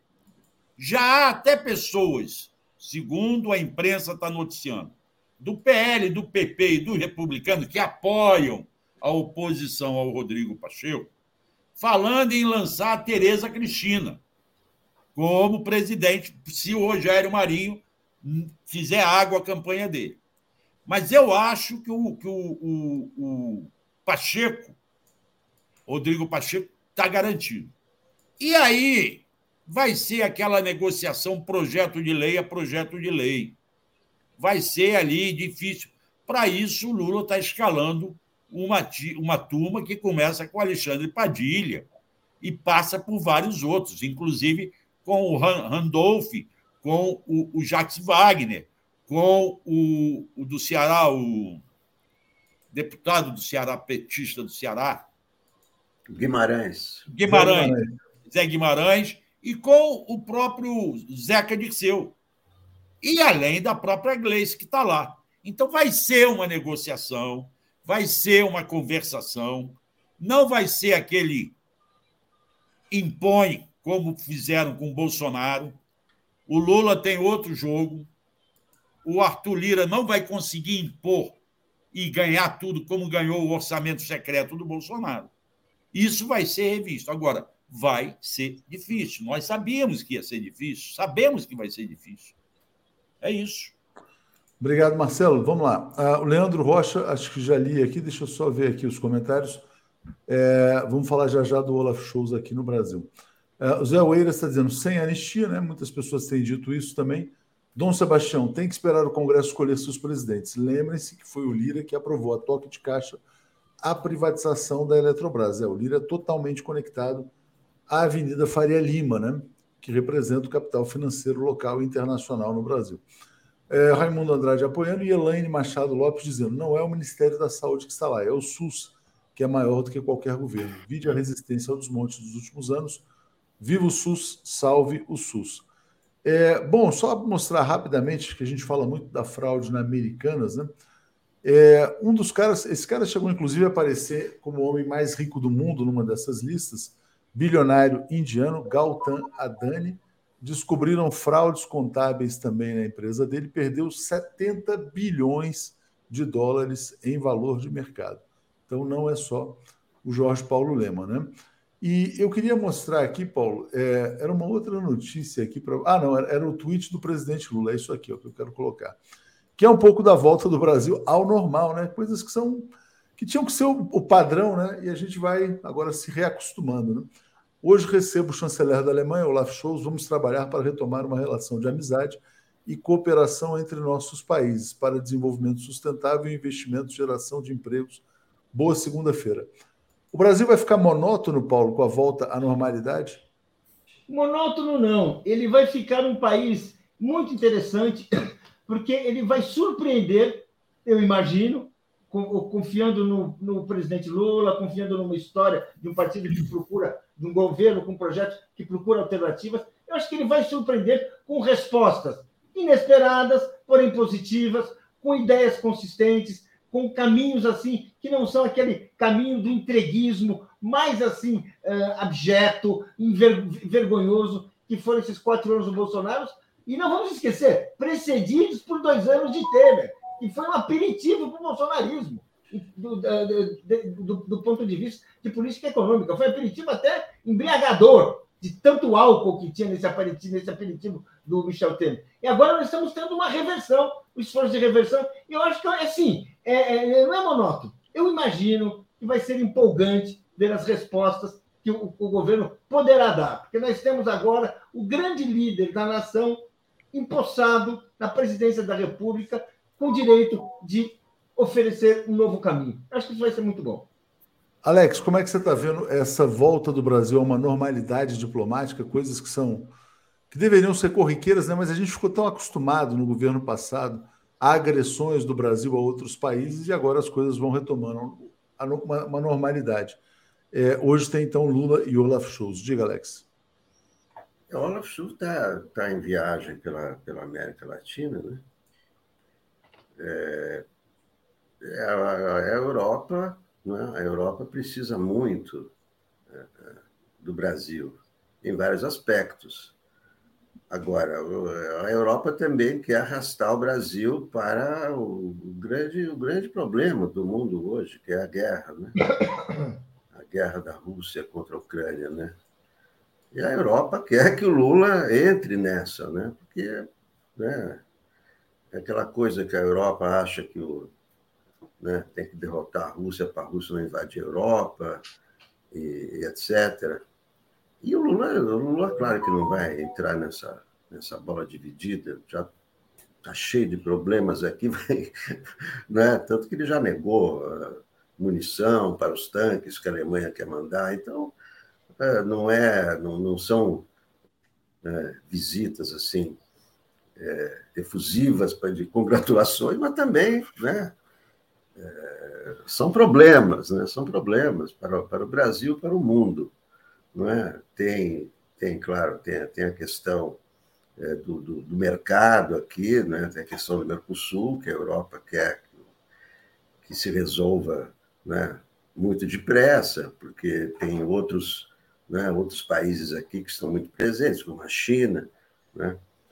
É, então, esse, é, é, essas questões geopolíticas é que, é que vão, ser, vão ser debatidas. Né? Então, não se trata mais de cumprimentos pelo novo governo, né? de dar parabéns e tal. Claro, o Brasil está né? tá de volta né? ao cenário, que tem um grande líder, que é o, que é o Lula, mas né, não, não, não, não, se pode esperar um mar de rosas também nessa relação, porque, né, claro que a Europa está feliz por não ter mais Bolsonaro. O mundo está feliz por não existir mais o Bolsonaro. Mas o, é, é, a Europa também vai querer né, que o Brasil entregue o que a Europa precisa. Obrigado, Paulo, Alex, Marcelo. Vamos seguir aqui. Valeu, gente. Abraços. Obrigado. Um abraço. Apresentação de Daphne Ashton. Bom dia, gente. Bom dia, Daphne. Tudo bem? Bom dia, Léo. Bom dia, Breno. Bom dia, comunidade. Tudo bem? Bom dia, Breno. Tudo em paz? Tudo em paz, Léo. Bom dia. Bom dia, Daphne. Bom dia a todos e todas que nos acompanham. Agradecimentos aqui a Renildo Oliveira. Uh, o Shows, Ricardo Marinho, Shows é um capacho do imperialismo dos Estados Unidos. Falar em capacho, é, olha, vou mostrar um tweet aqui para vocês. Acho que vocês jamais viram uma coisa tão delirante. Né? A que ponto um ser humano é capaz de chegar? que tem a ver com essa ideia do capachismo também. Acabei de ver aqui no Twitter, passei para a nossa edição, Breno, o seguinte. Caio Blinder, ele escreveu isso aqui. Quando o Lula crescer, talvez seja um líder esquerdista da estatura do chileno Boric. O jovem presidente chileno condena seis subterfúgios as ditaduras de esquerda na América Latina e a agressão de Putin na Ucrânia. O que dizer do Caio Blinder? Nem sei se ele merece um comentário, mas é tão chocante. Diga, Breno. Não, para Caio Blinder ninguém leva a sério, né? mas, mas chegar a esse ponto é demais, né, cara? Ele faz, ele faz parte de um de um grupo de jornalistas que se transformou numa cloaca há muitos anos. É inacreditável. Eu vi cair para trás aqui. Bom, uh, Daphne, passo para vocês aí. Boa semana, boa segunda-feira. Estamos aí. Valeu, gente. Obrigado. Valeu, Léo. Bom, vamos comentar, é, Breno, o Lula no cenário global, no cenário internacional. Eu queria ficar comentando o jogo do Corinthians, do Botafogo Fluminense, mas acho que o pessoal vai preferir a gente comentar. Eu também, eu prefiro futebol. O Corinthians ganhou do São Paulo pela primeira vez em seis anos no Morumbi. Eu sabia que você ia fazer um comentário. É incrível isso, impressionante. Pois eu é, tô vendo que perdeu, eu fiquei sobrinho, triste. Meus sobrinhos, que são corintianos fanáticos, estavam comemorando. E meu filho, que é São Paulino, não deu as caras aqui hoje, deve estar tá triste. Não, mas vamos lá. Queria falar dessa atividade é, do Lula internacional a todo vapor, né? Lula deve se reunir com líderes de ao menos seis países ainda no primeiro semestre da conta aqui a nossa matéria de hoje do 247 e, bom, vai estar recebendo a visita do chanceler da Alemanha, do Olaf Scholz, né? O Brasil voltando à cena global, né? Também é, no futuro vai a China, Portugal, Espanha, França. Em setembro vai ao G20, talvez seja convidado ao G7, do qual o Brasil não faz parte. Queria que você falasse um pouco dessa atividade diplomática do Lula aí é, a todo vapor, Breno. Olha, era sabido é, até porque o presidente Lula, durante a campanha, por diversas vezes afirmou que seria esse seu caminho, era sabido que é, o novo governo exerceria uma atividade diplomática, uma atividade externa intensa. Né? É, fundamentalmente porque isso é importante para a reorganização da economia brasileira. O presidente Lula está empenhado em recuperar a integração regional, em fortalecer a CELAC, a Comunidade de Estados Latino-Americanos e Caribenhos, quer adotar uma série de mecanismos que possam permitir uh, o avanço da economia latino-americana e, particularmente, da economia sul-americana, uh, tanto como estratégia internacional para que a América Latina possa se colocar no mundo como um bloco autônomo ou contra-hegemônico, como alguns preferem dizer, quanto também para reforçar a economia brasileira. Quanto mais fortes estiverem estiver a integração regional, quanto melhor estiver a economia dos países vizinhos, melhor para a economia brasileira. A economia brasileira é uma provedora da, das economias da região. A Argentina, por exemplo, é o terceiro parceiro comercial do Brasil, apenas perdendo para a China e Estados Unidos. Então, era sabido que ele seguiria esse caminho, como também era sabido que, em torno de algumas questões fundamentais, ele buscaria impulsionar a participação do Brasil para além da América Latina e, em certa medida, em nome da América Latina. A questão ambiental é uma agenda natural, a América Latina tem um peso importante na questão ambiental, particularmente os países amazônicos, como é o caso brasileiro, mas também é, na costura é, dessa nova ordem multipolar que ainda não, não nasceu plenamente, mas que precisa derrotar a velha ordem unipolar para poder vir efetivamente ao mundo e amadurecer e se consolidar. Então, também é esperado que o presidente Lula tenha uma atuação, e já está tendo, muito firme em relação aos BRICS, em relação aos acordos Sul-Sul, em relação aos, à agenda mundial e no diálogo também com as potências capitalistas mais relevantes, Estados Unidos e Europa. Então, acredito eu que essa ação do presidente Lula obedece a uma estratégia muito desenhada, é, tanto como, da mesma maneira que ocorreu nos primeiros mandatos do presidente Lula, de 2003 e 2010, e mesmo nos mandatos da presidenta Dilma, eu acredito que a política externa é, liderada por Lula é aquele aspecto da sua política de governo mais claro e detalhado. Tem ponto de partida, ponto de chegada, posições muito claras sobre assuntos, às vezes, bastante polêmicos, atitudes muito é, bem definidas. Né?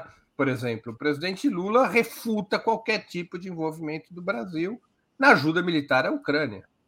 Ele repetirá aos shows o que disse ao Bush há 20 anos atrás.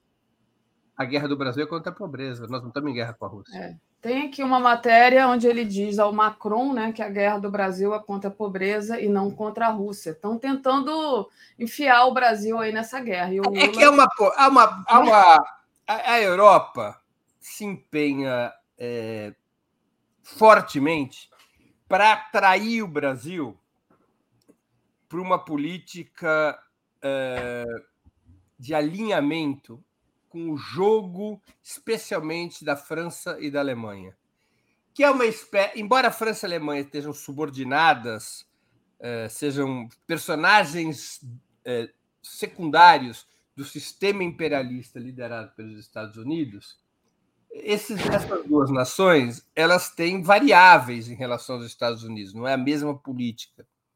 Elas buscam estabelecer algum nível de diferenciação na disputa dentro do bloco imperialista e buscam atrair o Brasil para ser um parceiro nessa disputa, é?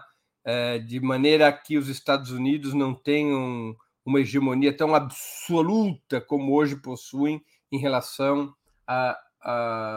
às forças da OTAN, né?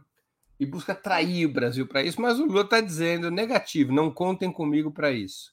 Embora o presidente Lula colocou na mesa um tema que é um tema espinhoso, que não está claro e que seria e que é necessário debater com maior transparência, que é o famoso acordo Mercosul-União Europeia. O presidente Lula chegou a fazer alguma referência até positiva na sua viagem à Argentina, ao Uruguai, na própria reunião da CELAC, e esse é um acordo é, que eu reputo como duvidoso. Ele não é claro ainda do que se trata. Ele ficou parado durante 20 anos. O Brasil sentou em cima desse acordo e parece que há um esforço de retomá-lo. Muitos críticos apontam que esse acordo teria semelhança com os termos daquela velha proposta eh, dos Estados Unidos dos anos 90 da ALCA, né? que, de, que viria a ser enterrada na famosa reunião de Mar del Plata em 2005, quando tanto Chaves quanto é, Néstor Kirchner e Lula deram fim à ALCA. A ALCA ela era um acordo pelo qual o Brasil abria seu mercado, o Brasil e a América Latina abririam seus mercados para os produtos industriais e para os serviços é, dos Estados Unidos, do Canadá, em troca de compensações de aberturas para os produtos agrícolas brasileiros. Quer dizer, era, um, era uma, um, um acordo que empurraria o Brasil ainda, o Brasil e a América Latina ainda mais para uma situação é, de desindustrialização. Né? Havia vários detalhes naqueles, naquele acordo da ALCA que tinham esse rumo. Por exemplo, a possibilidade, os governos estariam, por esse acordo, os governos nacionais da, na América Latina contratariam empresas de engenharia eh, estrangeiras, então as licitações para as obras públicas poderiam ter a concorrência de empresas estrangeiras. Havia vários, vários ingredientes que é, favorecia o capital agrário e o capital minerador no Brasil, mas desfavorecia a industrialização em relação à América Latina toda, mas o Brasil, como o país mais industrializado aquele momento da América Latina, é o que mais sofreria a América Latina enterrou a ALCA. O acordo União Europeia-Mercosul, segundo muitos analistas, tem características semelhantes ao acordo da ALCA. mas aparentemente o governo brasileiro estaria disposto a implementá-lo. Então, é uma dúvida que eu tenho em relação à estratégia internacional do presidente Lula. É uma dúvida, porque eu não compreendo bem, não conheço e não compreendo as razões dessa mudança de abordagem em relação ao acordo Mercosul-União Europeia. É preciso. Esse acordo não é transparente, ele não está publicizado e, e ele é um tema muito importante. Muito importante. Se o Brasil quer se reindustrializar, assinar um acordo que eventualmente impulsione a primarização da economia brasileira, impulsione a economia brasileira no sentido da mineração e da exportação de commodities, isso é um problema. Entendi. É verdade. Bom, Breno, deixa eu agradecer o pessoal que está acompanhando a gente, pedir para o pessoal deixar o like e compartilhar essa live. Se você ainda não fez, faça uma assinatura solidária em brasil247.com.br apoio ou torne-se membro aí no YouTube. Queria trazer agora um pouco o, a, o assunto aqui para o Brasil, né? É, a temperatura política. Tem uma matéria aqui que a gente deu que é o Boulos deu uma entrevista e defende a cassação dos deputados que apoiaram o golpismo, né? E é, espera apoio integral do PT. Queria saber sua opinião, sua análise sobre essa posição do Boulos. É, você acha que esses deputados têm que ser cassados? Porque se abre uma discussão também, né? Esses deputados foram escolhidos pela vontade popular, enfim, queria saber sua análise é, e por que, que isso também não foi posto anteriormente, né? Eu me pergunto. Não seria mais fácil, por exemplo, não deixar que essas pessoas se candidatassem? Né? Eu acho que seria uma solução Olha, mais amena, mas passo Como é que você não, mas é esses deputados. Não, não, eu quero saber a sua opinião sobre essa posição do Boulos, sobre se você acha que o PT vai apoiar essa questão. E, assim, pensei aqui alto na hora que eu estava fazendo pergunta, se não teria sido mais fácil não deixar chegar a esse ponto, né? Porque tudo que eles falaram no passado já dava um, precedente aí para Olha, dá, deixa eu dizer, eu sou, por princípio, contrário às restrições nas disputas eleitorais. Uhum. Eu sou uhum. favorável a que todos os tipos de posições possam disputar a corrida eleitoral.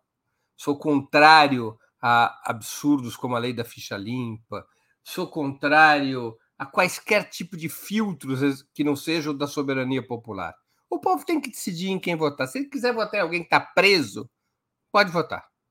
Se ele quiser votar em alguém que propõe aberrações, pode votar. Eu acho que o único filtro aceitável numa democracia madura é o voto popular. Estabelecer filtros a partir do sistema de justiça não me agrada. Entendo que em situações emergenciais isso possa existir, mas não me agrada. Não me agrada. Porque o pau que bate em Chico vai bater em Francisco.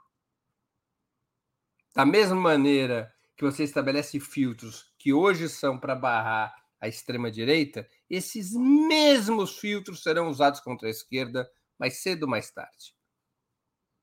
É? Como eu considero que eh, o sistema político brasileiro, incluindo o sistema de justiça, foram desenhados para impedir que as classes trabalhadoras sejam hegemônicas no Estado, eu não quero que essas instituições se fortaleçam mais do que elas já estão fortalecidas. Ao contrário, eu quero vê-las com menos poder.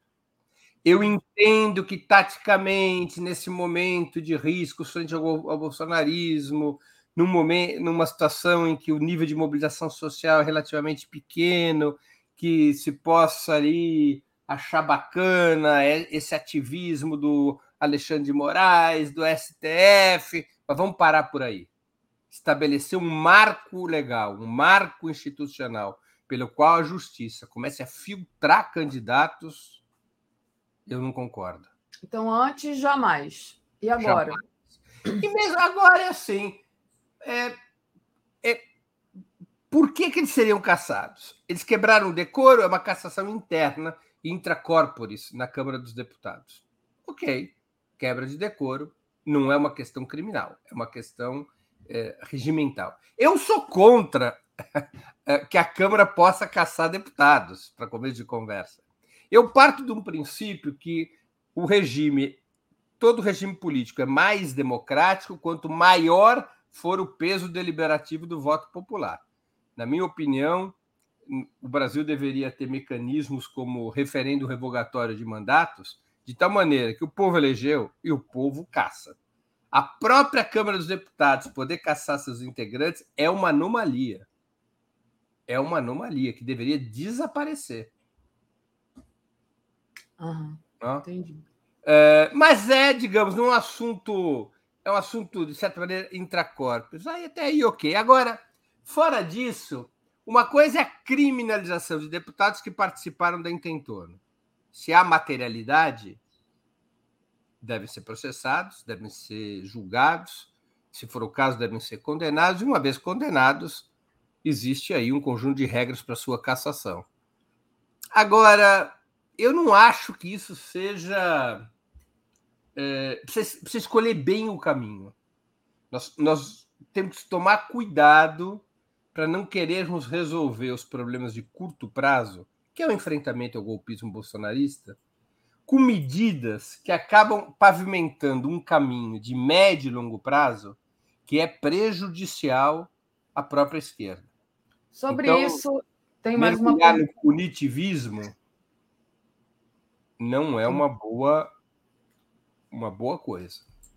Sobre essa questão, né, a mais a longo prazo, saiu na semana passada o pacote da democracia do ministro Flávio Dino, onde ele traz aí uma medida provisória, dois projetos de lei, eu acho. É, são quatro coisas, né? É, inclusive mexer na internet, é, enfim, coisas que vão ser aplicadas no futuro, não agora, porque a lei não, não retroage, né? Como é que você viu esse pacote da democracia do ministro Flávio Dino? Eu tenho muitas dúvidas. Gostaria de é, que ele fosse esclarecido melhor, porque ali há riscos nesse pacote. Há riscos de medidas que estruturalmente tolhem a liberdade de expressão. Porque estabelece possibilidades de censura que hum, é, também podem se voltar contra qualquer ponto de vista. Por exemplo, se um partido de esquerda resolve defender a revolução e a derrubada do Estado burguês, ainda que não tenham atentado contra a legalidade, os pensamentos, os, os boletins, as comunicações desse partido podem ser classificados como atentatórios à democracia e serem censurados. Entendeu? Então, eu tenho. Eu, eu, eu acho que tem que haver moderação nessas coisas. Eu tenho dúvidas, muitas dúvidas. Eu, eu sou eu acho, né, Daphne, eu já tive a oportunidade de defender esse ponto de vista aqui antes. Eu creio que nós, a mão pesada do Estado tem que agir contra a materialidade dos crimes contra a democracia. O que é a materialidade? É a intentona do dia 8 de janeiro, é a conspiração nos quartéis, um plano, e a conexão dos quartéis com a intentona do 8 de janeiro, é a fuga protegida pelo Exército, segundo o relatório do próprio interventor federal, Ricardo Capelli, a fuga de golpistas no acampamento diante do quartel-general por proteção do Exército Brasileiro. Né? É, é, enfim, os crimes materializados. Sobre isso, a mão do Estado deve ser pesada. Agora, é, impulsionar uma política de restrição preventiva à liberdade de expressão, eu vejo como uma coisa perigosa.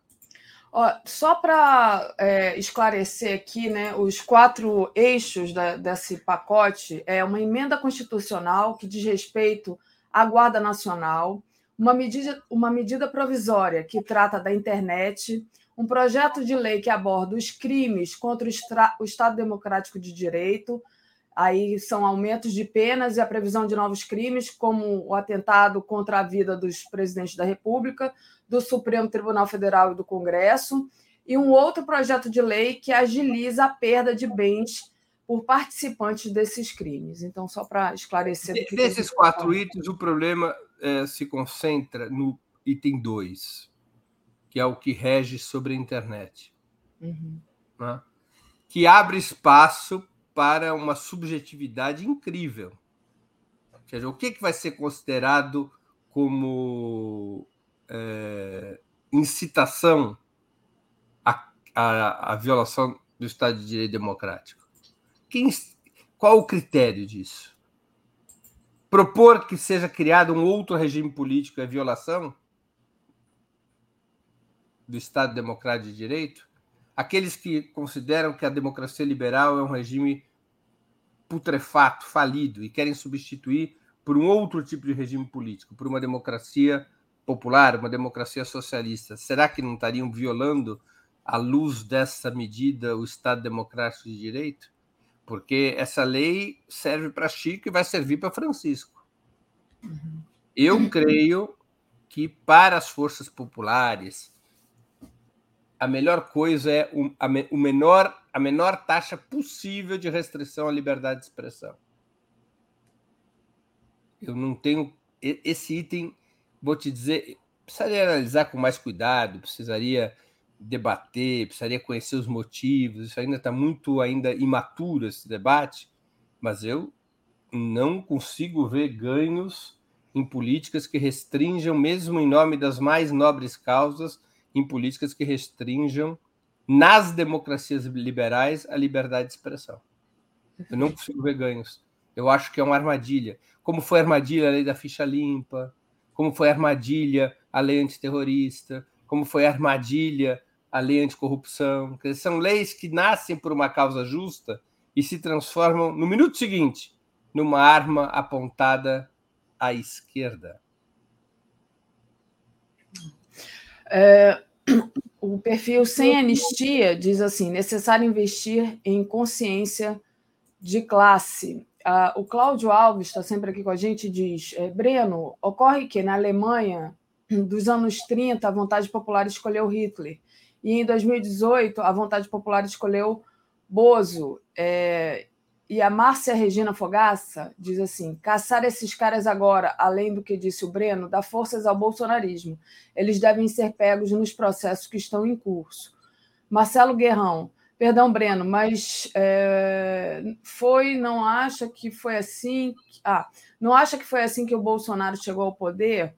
O Léo Costa diz assim: governo brasileiro lance uma campanha em rede nacional com denúncias é, diz aqui o Léo. É, Olha, Breno, é que, nossa, assim, é, eu vou usar um jargão futebolístico, Daphne. Querer enfrentar na Alemanha de Hitler ou no Brasil de Bolsonaro, querer enfrentar a extrema-direita fora do jogo, a partir do tapetão, tem pouca chance de dar certo. Tem pouca chance de dar certo seja, qual, é o, qual foi o problema da ascensão do nazismo na Alemanha? Que Hitler concorreu? Não. Que as forças de esquerda não tiveram apoio para vencer ao Hitler. Não tiveram unidade não tiveram apoio. Ou seja, resolver, resolver no tapetão não permite efetivamente, não teria permitido efetivamente derrotar o nazismo. Uhum. Aqui no Brasil, o problema qual foi? o Bolsonaro ter podido concorrer? Não, foi não ter tido maioria para derrotá-lo. Agora se teve em 2022.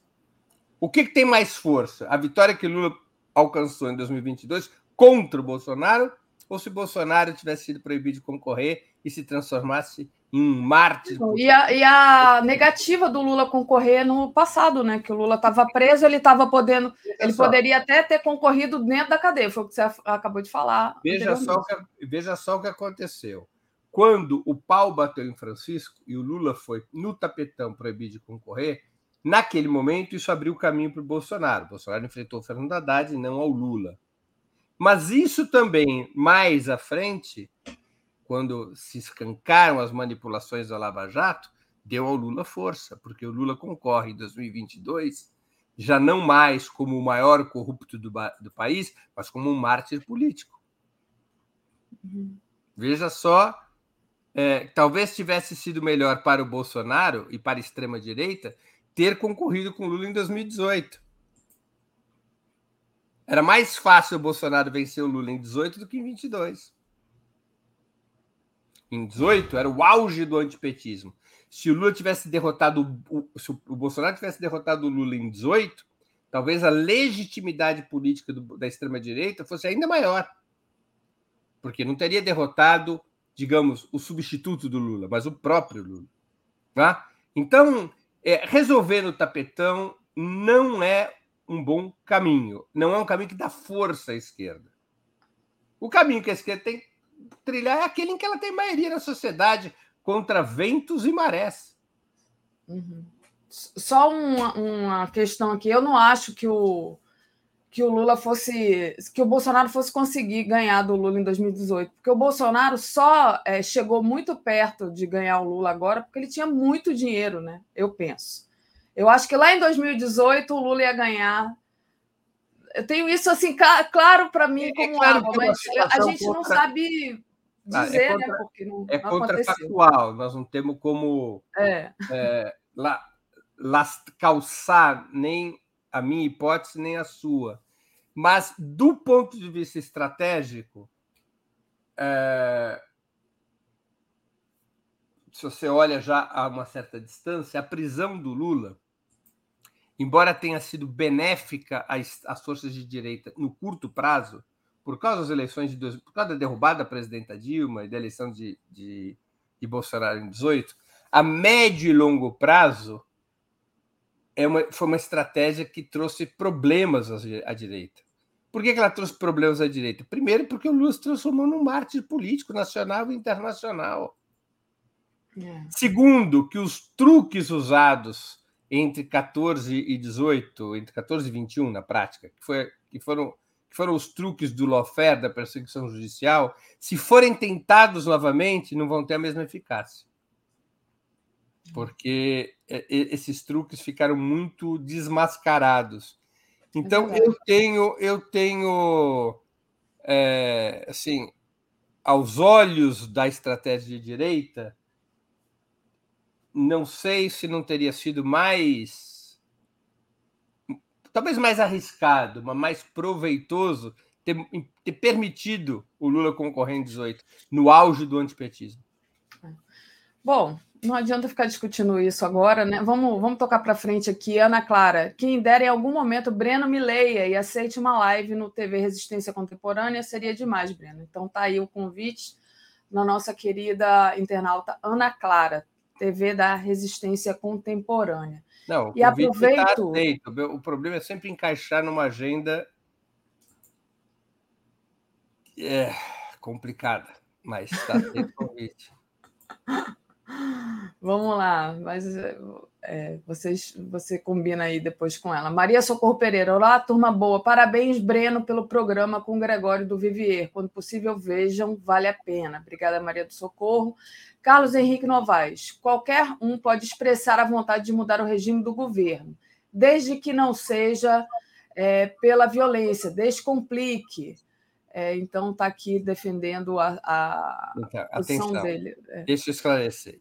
Hoje é assim: as mudanças propostas no pacote apresentado pelo ministro Flávio Dino, com essas mudanças, eu não tenho certeza que continuará assim porque ela abre um espectro mais amplo de controle sobre o que se expressa nas redes sociais. Tá? É, por exemplo, nós temos partidos que não têm representação parlamentar no Brasil, vários partidos, que acham que somente será possível substituir o Estado burguês por um Estado socialista através da insurreição, portanto, através da violência. Não é que esses partidos estejam pregando a violência, não é que eles estejam preparando uma insurreição, não é que eles estejam cometendo crimes, mas eles têm uma tese, a tese de que o Estado burguês somente poderá ser substituído pelo Estado socialista através da insurreição. Se eles escreverem isso nas redes sociais, eles vão poder ser censurados? seus canais poderão ser desmonetizados? Eles perderão é, o direito de expressar essa opinião? Então, o pacote do, do ministro Flávio Dino, eu fico em dúvida se ele não afeta isso. Sim. Uma coisa é expressar uma opinião política. Outra coisa é organizar um atentado à democracia. Quem decidir na democracia liberal organizar uma insurreição tem que saber que está cometendo uma ilegalidade. A vida política, aliás, às vezes é cheia de ilegalidades. Ah, dependendo da situação, você não, às vezes uma outra saída além da ilegalidade, aliás. Ah, vamos supor, diante de um golpe de Estado, um presidente da República golpeado, ele só pode recorrer aos meios legais para se defender? Ou ele também pode recorrer aos meios ilegais? Quando houve a tentativa de golpe que impedia para impedir a posse de João Goulart em 1961, o, o exército vai para o golpe de Estado, não queria a posse de João Goulart. O Leonel Brizola era governador do Rio Grande do Sul. Leonel Brizola criou uma rede nacional, a rede da legalidade. Muito bem, isso estava dentro da lei. O Leonel Brizola é, também distribuiu armas ao povo do Rio Grande do Sul. Isso não estava dentro da lei. O armamento do povo para defender a República e a posse do Jango. Isso era fora da lei. Mas, diante de um golpe de Estado, em autodefesa, você pode recorrer a uma atitude formalmente ilegal. Né?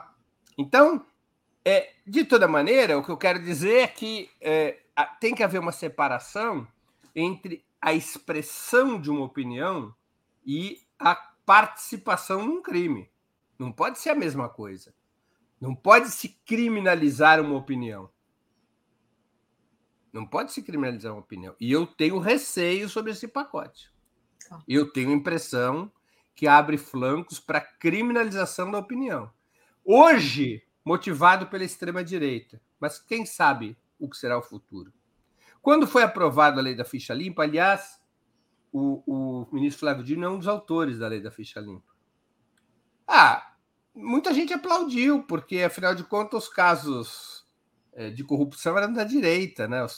Quem estava denunciado tinha aquele sujeito da serra, da motosserra lá do Acre, que tinha sido condenado, era que era do, do, do então DEM, né? Era, a lógica era impedir que os deputados falcatrua da direita, é, uma vez condenados em segunda instância, pudessem concorrer. Mas essa lei se transformou num atropelo à democracia. Quem foi vítima dessa lei? Daphne não pôde concorrer em 2018? O próprio Lula, né? Lula. Tá? Então a gente tem que tomar muito cuidado com essas coisas. Eu sou é, assim, extremamente cauteloso nesse tipo de situação. É, eu, eu... é verdade. Essa, essa, essa lógica do quem não deve não teme não se aplica, né? Porque, na verdade. Eu, é, é, outra, existe uma manipulação, né? E outra, se nós queremos radicalizar, aprofundar a democracia, o princípio que deve nos guiar é do empoderamento da soberania popular. Cada vez mais poderes às decisões do povo, cada vez menos poderes às instituições de Estado. Muito Essa bom. é a lógica do aprofundamento da democracia. O Breno, deixa eu agradecer ao Ramon, que diz TV 247 armada com 2 milhões de inscritos jamais será vencida. Então, obrigada, Ramon, pela sua mensagem aqui carinhosa para gente. Cláudio Alves, o fato é que a extrema-direita tem tido mais facilidade para vencer eleições que a esquerda. E sabemos que não haverá revolução armada alguma. O Mark diz, por curiosidade, um dos autores da lei da ficha limpa é Flávio Dino, Daniel Miag. E Bolsonaro será um mártir da extrema-direita? Pergunta ele. E, enfim? Não. Primeiro, a afirmação de um espectador de que a extrema-direita tem tido mais facilidade de ganhar as eleições. Cláudio. É. Cláudio Alves. A esquerda acabou de ganhar a eleição. É. A extrema-direita perdeu, estando no governo, operando com a máquina pública do jeito que o fez, é, derramando dinheiro público para ganhar voto, e perdeu a eleição. Isso é um mito de que a extrema-direita tem mais facilidade para ganhar a eleição. Não é verdadeiro. Não é? é... Segundo, se Bolsonaro vai ser um mártir da extrema-direita, eu não sei. É, ainda nós estamos numa situação, é difícil. Precisa ver quais são os movimentos do Bolsonaro. Então, aí eu aproveito a pergunta do Daniel e trago o Daniel Miyagi, que perguntou se ele vai virar um Marte, né? E eu trago aqui essa matéria que está no 247. É, se voltar ao Brasil, Bolsonaro irá diretamente do aeroporto para o hospital. Já é aí o acerto do médico do Bolsonaro, né? É, pra, dizendo que ele precisa ser operado. Onde é essa matéria? Não, está no 247. Quem disse isso, né, é, é, foi o que o Bolsonaro tem que ser operado novamente, é esse médico, o Antônio Macedo, cirurgião dele, oncologista. Mas, mas, disse ao próprio 247? Se ele disse ao próprio 247? Não, a matéria é do 247, mas ele falou é, ao Lauro Jardim, do Globo. Olha, é, primeiro nós temos que tomar cuidado com afirmações. O Bolsonaro é o líder dos atos terroristas? Temos evidências e provas disso? Temos que tomar cuidado com isso, porque é, para não fazer o jogo do bolsonarismo. Tá? Qual seria o jogo do bolsonarismo? O jogo do bolsonarismo é tratá-lo como um mártir. Então, se a gente diz que ele é o líder dos atos terroristas e depois a justiça diz o oposto, essa, hum. essa identificação fica complicada, né? Então, uhum. eu não sei se ele é o líder dos atos terroristas, não digo que sim nem que não. Até agora não tem indício que ele tem responsabilidade política nisso, que ele tem é, participação nesse clima, isso é evidente. Agora, definir que ele foi líder, portanto, o mandante dos atos terroristas, é, é uma coisa complicada. Né? É... Agora, essa história do oncologista, isso não funciona como proteção contra processos e prisão. Se é nesses termos que o Lauro Jardim tratou, ele está equivocado. Seja... Deixa eu ler aspas aqui do Lauro Jardim. Jair Bolsonaro combinou com Antônio Macedo, cirurgião que operou da facada, que disponibilize um carro para levá-lo diretamente do aeroporto de Guarulhos ao Hospital Vila Nova. Está, quando voltar dos Estados Unidos, para fazer a cirurgia que vai corrigir a alça que tem causado constantes episódios de suboclusão intestinal. De qualquer forma, é improvável que Bolsonaro retorne ao Brasil em fevereiro. Então, tá aí o que saiu ah. do Lauro Jardim. Sim, é. Eu, o Bolsonaro ele tem que tomar uma decisão difícil, né? Que o Lula soube tomar. Ao Lula sugeriram saia do país. Uhum. Vá a uma embaixada. E o Lula disse: não. Não. Eu, eu não posso fazer isso, porque eu, isso seria eu passar um recibo de culpa. Eu preciso enfrentar a Lava Jato, mesmo que eu tenha que ir para a cadeia. E o Lula estava correto e quem propunha que ele saísse do país estava errado. Lula aceita o martírio político porque ele sabia, ou ele estava convencido de que ele tinha que passar por essa prova de fogo para sair do outro lado do túnel mais forte do que entrou. Desde que conseguisse, claro, derrotar as denúncias e as condenações contra ele, como de fato o fez. E hoje é o presidente da República. O Bolsonaro precisa tomar a sua decisão a esse respeito. Ele voltará sob o risco de prisão e constru tentará construir, ou tentará se reconstruir a partir de um possível martírio político aos olhos dos seus seguidores? Ou ele se manterá nessa situação atual de fuga, de aparente fuga, pelo menos, em relação às investigações? Perfeito. O que o desgastam junto à sua base social. É uma escolha difícil, porque é, ele não é o Lula. Porque as culpas do Bolsonaro não são culpas inventadas. Porque o Bolsonaro tem que responder pelo genocídio, pelo genocídio dos Yanomamis. o Bolsonaro tem que responder por parte das mortes na pandemia, porque Bolsonaro tem que responder por uma série de denúncias de ações cometidas a olhos nus, quer dizer, não, não, são, não são crimes inventados, são crimes públicos. Então, o Bolsonaro é, vive uma situação de indecisão. Eu tenho para mim que não lhe restará outra alternativa senão retornar ao Brasil e, e, e ao retornar ao Brasil tentar, tentar fazê-lo com a máxima mobilização das suas bases.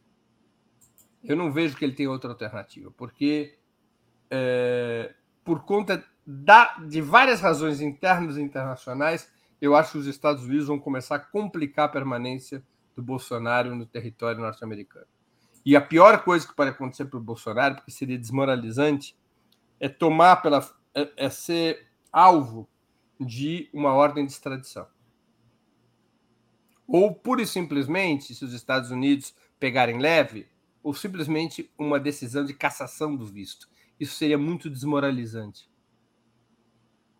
Então, eu acho que o Bolsonaro ele está sendo obrigado a voltar ao Brasil. Vai ser em fevereiro, vai ser depois. Aí é difícil prever. Mas eu acho que ele está sendo obrigado. E ao ser obrigado a voltar ao Brasil, eu não acho que ele vai pegar um carro e vai ao oncologista. Eu acho que ele vai tentar montar uma grande manifestação popular das suas bases sociais no seu retorno. Vamos, vamos ver, vamos aguardar. Mas, Breno, só, pra, só um pouquinho de tempo para gente. Queria que você falasse um pouco sobre a questão política da semana, né? O, a eleição para os presidentes de, da Câmara e do Senado e das respectivas mesas, né? Então, mesas. Então, acho importante. Como é que você está vendo essa mobilização? É, e, enfim, os nomes já estão escolhidos. Daphne, bom, no Senado, no, na Câmara dos Deputados não vai ter disputa. O Arthur Lira é, está virtualmente reeleito. Né?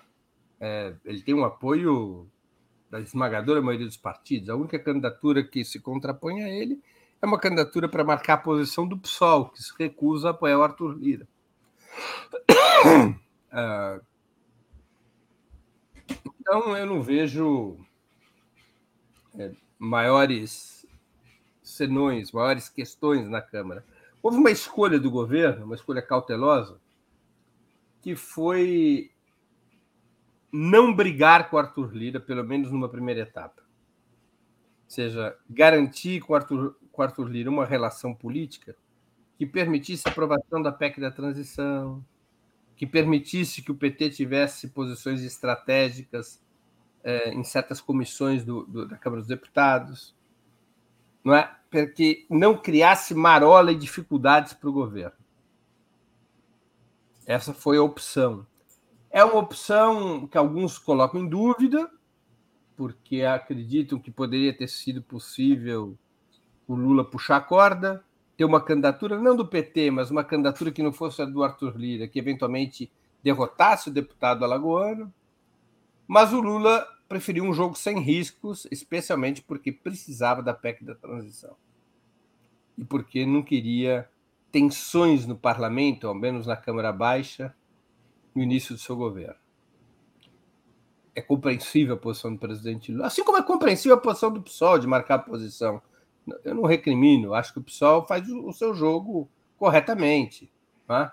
de tentar estabelecer uma narrativa é, digamos, que olha para o médio e longo prazo e não para o curto prazo. No Senado é uma outra questão, é um outro jogo. No Senado há um risco, porque o bolsonarismo concentra suas forças ao redor do Rogério Marinho, do, do PL do, do Rio Grande do Norte. O Rogério Marinho ele é uma figura importante da direita, astuto, agressivo, foi o relator da reforma trabalhista, foi um aliado e é um aliado de Bolsonaro. Então ali está se arregimentando no Senado uma aliança entre PL, PP e republicanos, que, embora na ponta do lápis pareça sem chances de ganhar do Rodrigo Pacheco, como o voto é secreto, pode haver surpresas. Pode haver uma decisão, até de setores que hoje estão formalmente apoiando Lula, de fazer o seguinte cálculo: não é bom deixar o Lula ganhar todas. O, Lula precisa tomar um susto. E no voto secreto a gente tem uma surpresa e Rogério Marinho acabar eleito presidente do Senado, o que seria muito ruim para o governo. É o mais provável que aconteça? Não, não é o mais provável. Mas é possível? É possível. É possível. Pode acontecer uma surpresa. É, vamos, vamos acompanhar então. Breno, você, é, a gente tem 10 minutinhos. Você pediu para falar sobre a camisa verde e amarela da seleção brasileira. Não é, você é, sabe que, um você artigo... quis fazer, tratar desse tema? Eu vim até Eu vou contar, eu vou contar. Tem um artigo muito interessante na Folha de São Paulo de hoje. Hum. Ele chama assim: A camisa da seleção é irrecuperável. Na página 3 da Folha. É de um médico, eu não conheço, o artigo muito bem escrito. Aliás, médicos escrevem bem, né? É uma coisa curiosa. Eu tenho um monte de amigo médico que escreve melhor que a maioria dos jornalistas que eu conheço. É, não proponho a proibição, mas a CBF faria bem se aposentasse a Canarinho. Aí tem um destaque no texto. Durante a Copa, ainda houve a tentativa de reaver esse símbolo roubado dos brasileiros pelo neofascismo. Mas isso foi antes do 8 de janeiro. Depois da intentona protagonizada por pessoas devidamente uniformizadas, esse momento passou. A camisa verde e amarela é irrecuperável. Os símbolos importam. Ele propõe que se escolha uma outra camisa para a seleção brasileira. É uma discussão que não vai afetar a vida política, nem a vida econômica, nem a vida social do país, mas afeta a vida simbólica. É, eu acho que, é, embora nós eventualmente não tenhamos muito tempo no país para tratar desse assunto como ele merece, temos muitos problemas né, a enfrentar. Eu acho que deveria ser conversado com a CBF, o próprio governo conversar, além da pressão social, que a CBF faça o que fez em 1952, depois da Copa do Mundo 50, e troque a camisa da seleção. Nos, nos livre desse problema. Nós vamos ter esse problema sempre. É verdade. Não é? E deixe a camiseta verde e amarela como símbolo do bolsonarismo. Paciência. A camisa da seleção brasileira em 1950 ela era branca fracassou diante do Uruguai no famoso Maracanaço, que o Brasil perde a final da Copa do Mundo 50 por 2 a 1 em pleno Maracanã. Aí a, CB, a CBD, na época, na época chamava CBD, Confederação Brasileira de Desportos, ela, ela através o Correio da Manhã, não foi exatamente a CBD, o jornal Correio da Manhã, que naquele momento era um jornal muito importante no Rio de Janeiro, ele faz uma enquete que a, CB, a CBD topa as, uh, assumir o resultado uma enquete para substituir a camiseta da seleção. E aí nasce a camisa verde e amarela. Aí nasce a camisa verde e amarela. Que a camisa da seleção não precisa ter as cores nacionais. Tem países cujas camisas não têm as cores nacionais. Por exemplo, existe laranja na cor da bandeira da Holanda? Foi a primeira que eu pensei aqui. Não existe. Trauma. Não, é? não existe laranja na, na bandeira da Holanda. É eu gosto quando... muito quando o Brasil joga de azul, tá? Exemplo, então, azul. faça uma coisa democrática. É tão importante a seleção brasileira, mas é tão importante que eu submeteria um plebiscito nacional. O TSE poderia ajudar a CBF. Apresentem ali três, quatro camisetas e o povo vota. Eu quero essa, aquela, aquela outra. É. E troquem essa camisa. Porque é, é uma batalha simbólica importante. E nós temos que construir um outro símbolo para né? pacificar né? o país, para pacificar o país, pelo menos no futebol. É, verdade. Pelo menos no futebol, que é o único lugar onde vai ter pacificação possível é futebol. É. Porque é, houve o sequestro da camisa verde e amarelo. Como é que faz? Vai ter tranquilidade daqui? Daqui a pouco começam os jogos das eliminatórias da Copa de 26. Ano que vem, já começa. E aí? Quem, quem é que vai usar o verde e amarelo? sem, sem se sentir sujo. Pô, ô, ô, ô, Daphne, eu lentamente, porque eu fiquei muito parado com a pandemia, eu estou voltando a treinar. Eu corria maratonas e tudo. Agora, pô, é outro dia eu botei a mão no meu armário assim, puxei a camisa, vesti, tava com sono, cedo. Era uma camiseta verde e amarela da seleção. Eu treinei com a camisa, mas eu me senti sujo. Não, eu, eu concordo. Eu, eu enviei agora para os meus netinhos lá no Canadá a camisa pequenininha, né? De, da seleção, porque era a Copa do Mundo, enviei pelo correio.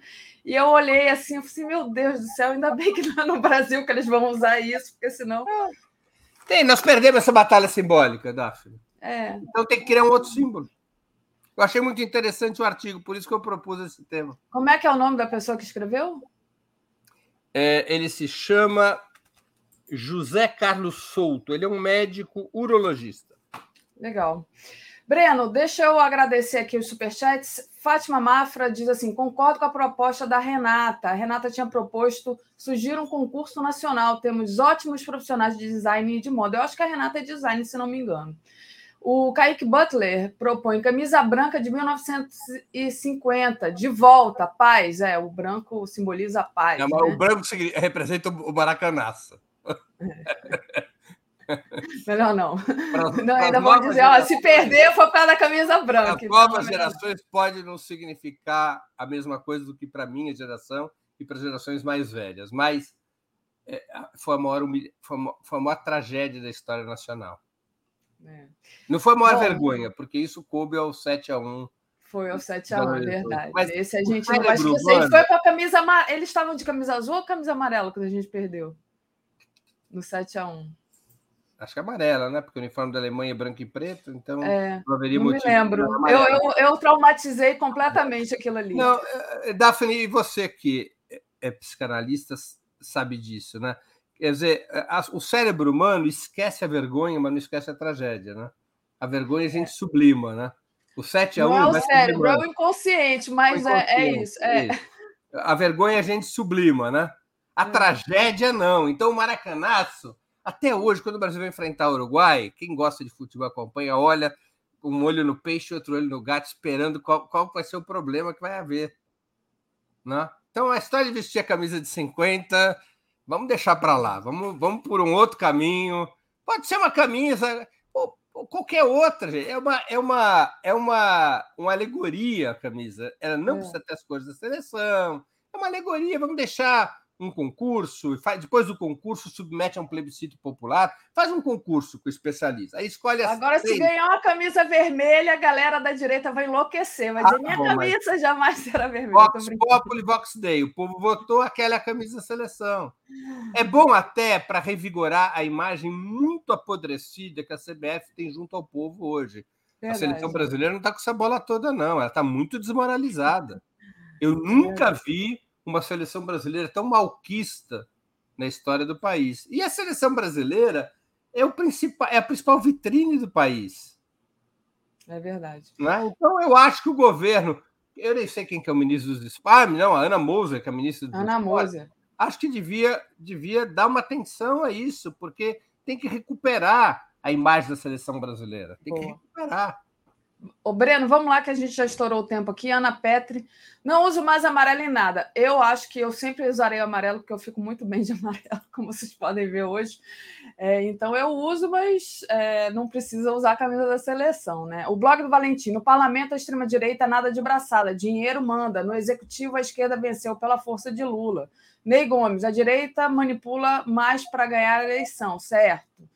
Certo. A Fátima Mafra, a Fátima foi a que concordou aqui com a Renata. Breno, rapidinho, qual é a sua programação dessa semana? Bora lá. Por enquanto, nós estamos retornamos apenas com 20 minutos. Outubro só semana que vem, né?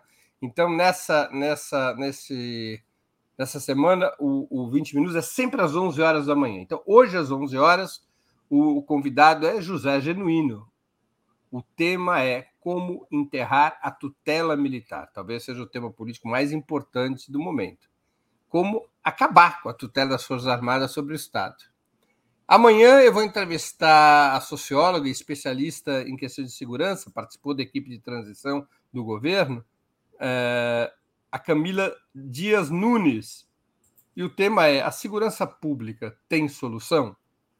Na quarta-feira, eu vou entrevistar a economista Mônica De Boll.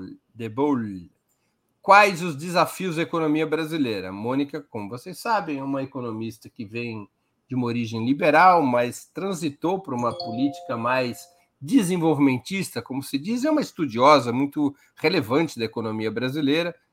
Na quarta-feira, a entrevista será com ela. Na quinta-feira, a entrevista será com Rita Von Hunt. A Rita, além de ser uma das mais importantes youtubers de esquerda, youtubers marxistas do país, uma grande figura da pedagogia de esquerda, eh, ela acabou de estrear um filme, o filme Fervo. Então, o, o, a entrevista com ela vai ser sobre política, sobre marxismo, mas também vai ser sobre o filme que está em cartaz, o filme Fervo com a Rita Von Hunt. E, finalmente, na sexta-feira, eu vou entrevistar a Márcia Tiburi. Para que serve a filosofia?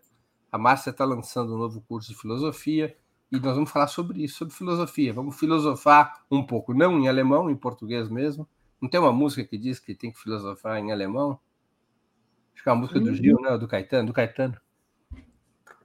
É, mas vamos fazer em português mesmo. Então, esse aqui é o, o, o, programa, a programação do, do 20 Minutos nessa semana.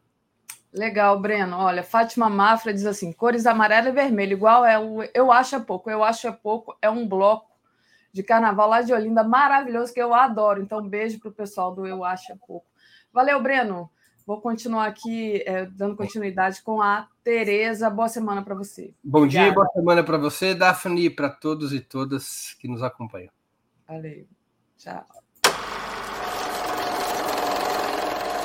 Comentário de Tereza Cruvinel. Opa, bom dia, Tereza, tudo bem? Bom dia, Daphne. Bom dia a todo mundo da comunidade que está com a gente nessa segunda-feira, começo de semana, Legal. Bom dia, Recife, Luciene Santos. Adoro Recife, gente. Adoro o povo de Recife, adoro Recife, gosto de tudo. Não tenho, não tenho uma crítica a fazer sobre Recife. É muito legal Recife. O pessoal é muito legal. Os é pernambucanos. É Vamos lá. É, Tereza, queria começar com uma análise, um balanço da situação é, essa semana, a semana política, vai ser marcada pela posse do novo Congresso, então as eleições e também as eleições das mesas, né? A gente tem um consenso na Câmara em torno do Arthur Lira, mas tem a disputa no Senado. Então, os bolsonaristas aí querendo mostrar força com a candidatura do Rogério Marinho e contra a reeleição do Rodrigo Pacheco, que na semana passada jantou com o presidente Lula. É, passo para você fazer esse balanço, então, para gente. Como é que está aí a temperatura em Brasília? Então, como acontece sempre, é, o ano político muda de temperatura depois que o Congresso ou reabre em anos normais ou toma posse, como é no ano pós-eleitoral como esse, né? É aí que começa realmente a dinâmica. Passou aquele mês em que o presidente da República eleito, é, digamos, fez sozinho a agenda política, né? Agora o Congresso entra em cena e as coisas mudam, tem votações, tem disputas. E quarta-feira, depois da posse dos novos deputados e novos senadores, um terço do Senado, né, dois terços continuam, porque tinham mais quatro anos de mandato, é, eles tomam posse e a gente tem a eleição das mesas, né? As, a, a mesa, aquele grupo de parlamentares que comanda cada casa. Né? A mesa, é a eleição da mesa da Câmara é, tem essa coisa, esse consenso em torno da, eleição, da reeleição do Arthur Lira. Esse consenso que vai da do PT ao PL. Né? O PSOL é o único partido que parece estar de fora dessa grande aliança é, e vai lançar o, o, o, o deputado, é, vai lançar um candidato próprio, né, que deve ser o deputado Chico. É, como é que chama o deputado aí do Rio, Chico? O Chico Alencar? Chico Alencar. Sobre, fugiu o sobrenome do Chico Alencar. Velhice. É, então, Chico Alencar deve ser um candidato, assim, um candidato para marcar a posição, que o PL, que o pessoal não apoia o, o Arthur Lira e tal. No fim de semana, tanto deputados do PL, partido do Bolsonaro, como deputados do PT, foram é, é, chamados a, a essas pessoas já chamando tão cedo aqui, eu esqueci de pôr o celular no silencioso, chamando a. a é, foram sendo foram desafiados a explicar isso, né? Como é que o PL do Bolsonaro, o PT do Lula e outros e todos os outros partidos, exceto o PSOL, estão apoiando aí Arthur Lira, né? O discurso ali né, é que é o seguinte: né, diz o cara do PL, olha, não, não vamos apoiar o governo, estamos apoiando é o Arthur Lira. O discurso do PT, feito, por exemplo, pela deputada Maria do Rosário, que é, é como ela vai ser a representante do PT na mesa, ela deu muitas entrevistas aí por esse fim de semana fora, dizendo assim: olha, é, nós estamos participando desse grande acordo aqui na Câmara, porque queremos dar um sinal né, de que o PT quer restaurar a, a, a, normalidade no país, quer pacificar o país. Então, vamos, estamos nessa, nesse, digamos, nessa composição pluralista, dando um sinal de que queremos trabalhar todos juntos pela normalização da vida nacional, pela construção de um novo ambiente político e para que a gente possa tocar pautas né, de acordo com o programa de governo do Lula, pautas progressistas, pautas para o desenvolvimento, para a geração de renda, emprego, redução da pobreza, que é essa que é a, guerra brasileira, como se diz. Né? E então, assim, essa é a explicação que se dá para essa eleição, reeleição do Lira, né? É um acordo ali na Câmara com todos juntos, vão fazer uma mesa pluralista. Agora, a verdade é que o PT sabe que não tinha muita alternativa, porque o Lira já, tenha, já tinha apoio suficiente. O que, é que o PT vai fazer? Lançar um candidato para perder e depois ter o, o, o, presidente da Câmara como adversário? Né? Então, é um acordo ali muito pragmático entre o Arthur Lira e o Lula, né, que já começou lá atrás, em dezembro, quando conversaram, tiveram os primeiros encontros, e, e o Lira acordou é, ajudou ali a aprovar a PEC da transição, né? agora tem muitas outras matérias do governo. Então, um acordo bem pragmático, mas que feito assim com feito com como vou dizer é, feito às claras, né? Ninguém tem ilusão de que o Arthur Lira passou para a esquerda. O Arthur Lira continua sendo um homem conservador, um político da direita, mas tem um acordo, e dizem que é uma das características do Arthur Lira é que ele é um homem de um político que cumpre acordos, cumpre palavra. Isso já é um bom sinal. Então, está ali resolvido na Câmara. O que, é que falta ali? Resolver é, a questão dos cargos na mesa, né, dos demais cargos na mesa. Há um acordo, né, é, não é meio um acordo, assim, segue até a tradição, né, um, uma história de que uma tradição segundo a qual vai ali pela ordem de grandeza dos partidos, né? O PT é o partido de segunda maior grandeza, a sua federação, com 99 deputados. O PL, aliás, é, e o PL com 99, o PT com 98, coisa assim. Tudo indica que é, o, PL, o PT vai ficar com a segunda vice-presidência, primeira vice-presidência, é, tendo a Maria do Rosário como representante, e o PL com a segunda vice-presidência. Né? É, depois tem ali as secretarias, quatro secretarias e, e, as suplências e tudo mais. Aí entram os outros partidos. Né? É, mas, pelo visto, vai ser assim: PT na primeira vice e é, PL na segunda vice-presidência da Câmara. Ao longo do dia tem aí muita conversa, ao longo do dia de hoje, de amanhã, né? Até na última hora ainda se faz muito acordo. Claro que eu acho que vai ter disputa né, para outros cargos na mesa. Acho que vão ter bate-chapa, como dizem eles ali. Mas jogo jogado na Câmara. Agora, lá no Senado, é, onde o bolsonarismo é mais organizado e até mais qualificado, digamos assim, qualificado, quando eu digo qualificado, é tem parlamentares com mais experiência, né, mais assim, mais tarimbados, né, é, como um Rogério Marinho, que vai ser candidato a presidente do Senado. Vai ser candidato, deve ter aí uns 35 votos hoje, mas o, o senador Rodrigo Pacheco continua sendo favorito, considerado o candidato ali que defendeu a democracia, né, eh, esteve na resistência ali na, no combate às medidas mais autoritárias do Bolsonaro, sempre de forma muito habilidosa, né? Ele é mineiro da tradição tancredista, digamos assim. Então, mas é, ele, eu não acho que os bolsonaristas tenham bala na agulha para eleger o Rogério Marinho, embora tenham feito, né, Daphne, aquele acordo reunindo três partidos, o PL, o PP e o Republicanos. É, alguém pergunta assim, mas por que, que o PL, o PP e o Republicanos na Câmara estão no grande acordo, né, lá em torno do Arthur Lira, e aí eles estão né, apoiando um candidato próprio, o Rogério Marinho?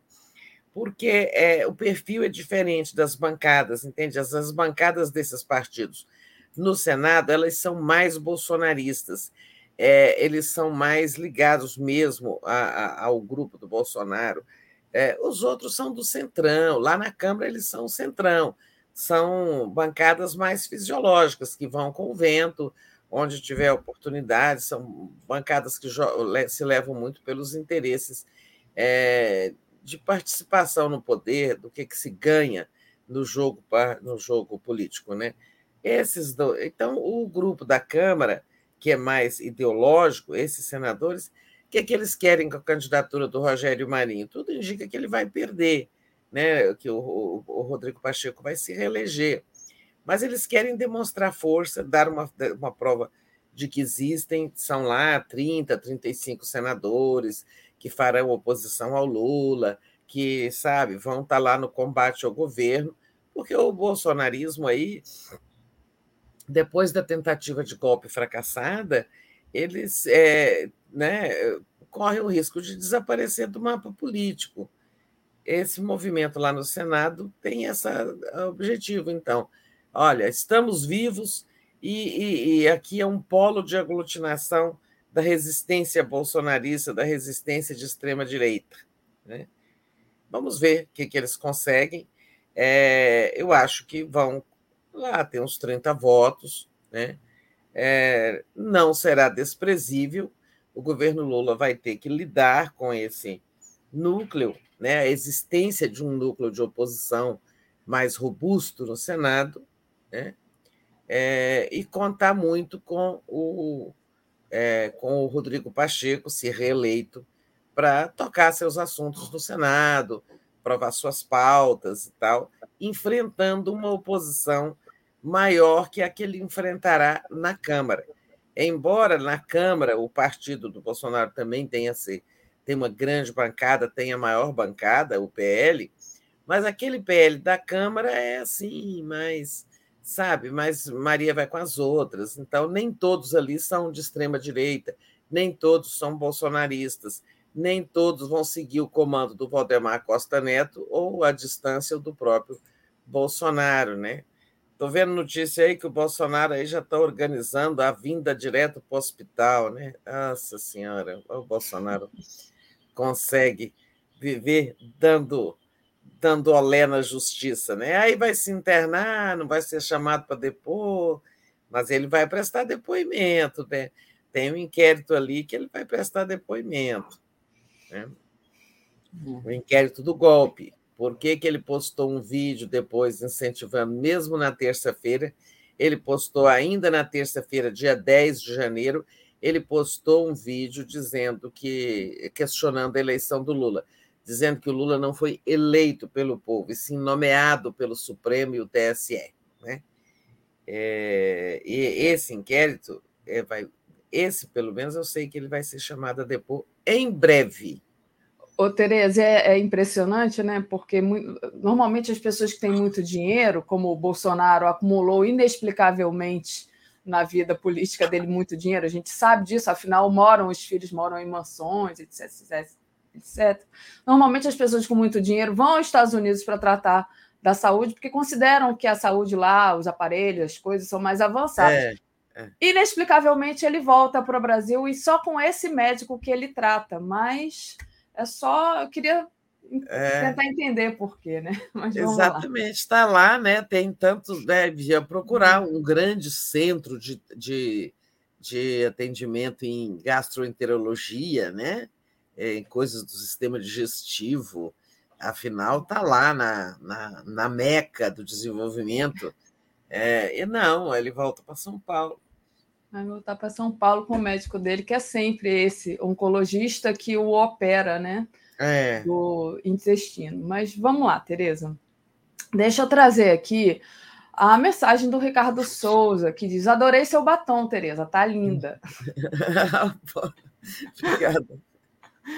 Olha, e eu queria agradecer também a, a Vilma César, que mandou aqui um, um superchat dizendo: Adriana Dias, antropóloga que descobriu carta de Bolsonaro a neonazistas, faleceu ontem. Presente, presente, presente. É isso mesmo. Viu uma Adriana Dias presente. A gente deu, inclusive, matéria. Adriana Dias, que teve várias vezes aqui no 247, e tem até uma entrevista dela com a minha amiga querida Sari Ork. Né? Então, a gente deu até uma matéria é, ontem. Felizmente, é uma perda é, enorme. Ela teve no grupo de transição, Tereza. Não sei se você encontrou com a Adriana. É, eu não, não tive contato direto, mas eu me lembro dela lá. É aquele uhum. corredor cheio de gente, né? Um te para, o outro te para. Conheci muita gente lá na, na transição, uhum. gente que eu não conhecia de, de outras áreas, é, mas não tive a graça de conhecer a Adriana, mas estou vendo muitas lamentações, né? Pela muitas manifestações de pesar é, por essa pessoa que deu tanta contribuição né, na questão dos direitos humanos e nessa questão da pesquisa do neonazismo no país. Sim, o ministro. Essas forças estranhas, neonazismo, extrema-direita, isso aí. Ela deixa um legado, com certeza. Verdade, o ministro Silvio Almeida se manifestou, né, soltou uma nota de pesar. É isso, né, gente? É muito triste, mas vamos, vamos aqui, é. vamos tentar seguir em frente, fazendo um, continuando o trabalho aqui. Tereza, é, o Lula hoje recebe o chanceler alemão, o Olaf Scholz, e é, na discussão no cardápio né, vai ter a doação do governo alemão para os primeiros 100 dias do governo, reabertura do Fundo Amazônia e o impulso, impulso ao acordo Mercosul-União Europeia. Então, até a gente já tinha noticiado aqui também a, a, a ministra alemã, né? É, então tá aí, esses um bilhão para os primeiros 100 dias do governo Lula. Tereza. Pois é, a ministra já tinha anunciado isso, uma ministra da Alemanha, mas ele, digamos, vai formalizar né, é, é, essa contribuição, né, essa ajuda do governo alemão ao governo Lula. Eu acho que é uma transferência, sim, sem, essa não é vinculada tipo a um, uma ação específica, como é o Fundo Amazônia, que é para a preservação da Amazônia. É um sinal né, muito bom de que a boa diplomacia presidencial dá resultados, né? inclusive resultados mesmo financeiros. Agora, na conversa com Lula, hoje, isso começa às 15 horas, quando eles têm um tete a tete lá, uma conversa uma reunião lá no Palácio do Planalto. Né? É, nessa reunião entram vários assuntos da agenda é, bilateral. É, o, o, Lula é, tem muito empenho em que a Alemanha, né, que é o país é, mais é, com maior peso nas decisões da União Europeia, o Lula vai se empenhar muito ali na conversa para que se acelere a é, a assinatura, a aprovação pelos parlamentos europeu e nacionais lá do acordo é, Mercosul-União Europeia, o acordo de livre comércio, muito importante para dinamizar a relação econômica entre esses nossos quatro países do, do Mercosul e os da Europa. Né? Isso está travado, por quê? Depois de muitos anos de negociação, foi assinado e tal. O, o, Brasil acabou fazendo até muitas concessões que não agradaram muitos setores. O Brasil, sob Bolsonaro, assinaram, mas os parlamentos, tanto o Parlamento Europeu como parlamentos nacionais, que todos têm que ratificar o acordo, criaram obstáculos, né, alegando que o Brasil não, é, não cumpre cláusulas ambientais. Né. Agora, é, na medida em que troca de governo, assume o governo Lula com um discurso, um compromisso muito forte na questão ambiental, desmatamento zero, proteção é, prioritária da Amazônia, essas coisas todas, isso muda de figura. Então, o acordo pode ser destravado. Né? E destravar o acordo da União Europeia é importantíssimo para o Brasil por, por, duas coisas. Primeiro, para todos os é, porque será bom para os quatro países. É, segundo, ainda fica assim: a culpa da trava é do Brasil, né? Porque as acusações de descaso ambiental foram, sobretudo, contra o Brasil, não foram contra a Argentina, ou Uruguai ou Paraguai. É o Brasil. É, então, assim, o Brasil é o vilão do, do, do, do tropeço desse acordo. O Lula quer destravar por isso, mas também porque é importante, porque isso vai dinamizar nossas exportações, etc. Mas também para que para resolver um problema interno aqui do Mercosul. Nós comentamos aqui na semana passada por que, que o Lula fez uma escala no Uruguai, né? É, para ter uma conversa lá com o presidente Lacage Pou. Ele até podia ter tido uma conversa lá com Lacage Pou lá em Buenos Aires, durante a reunião da CELAC mas ele quis dar uma demonstração de apreço pela posição uruguaia e, e parou né, em Montevidéu.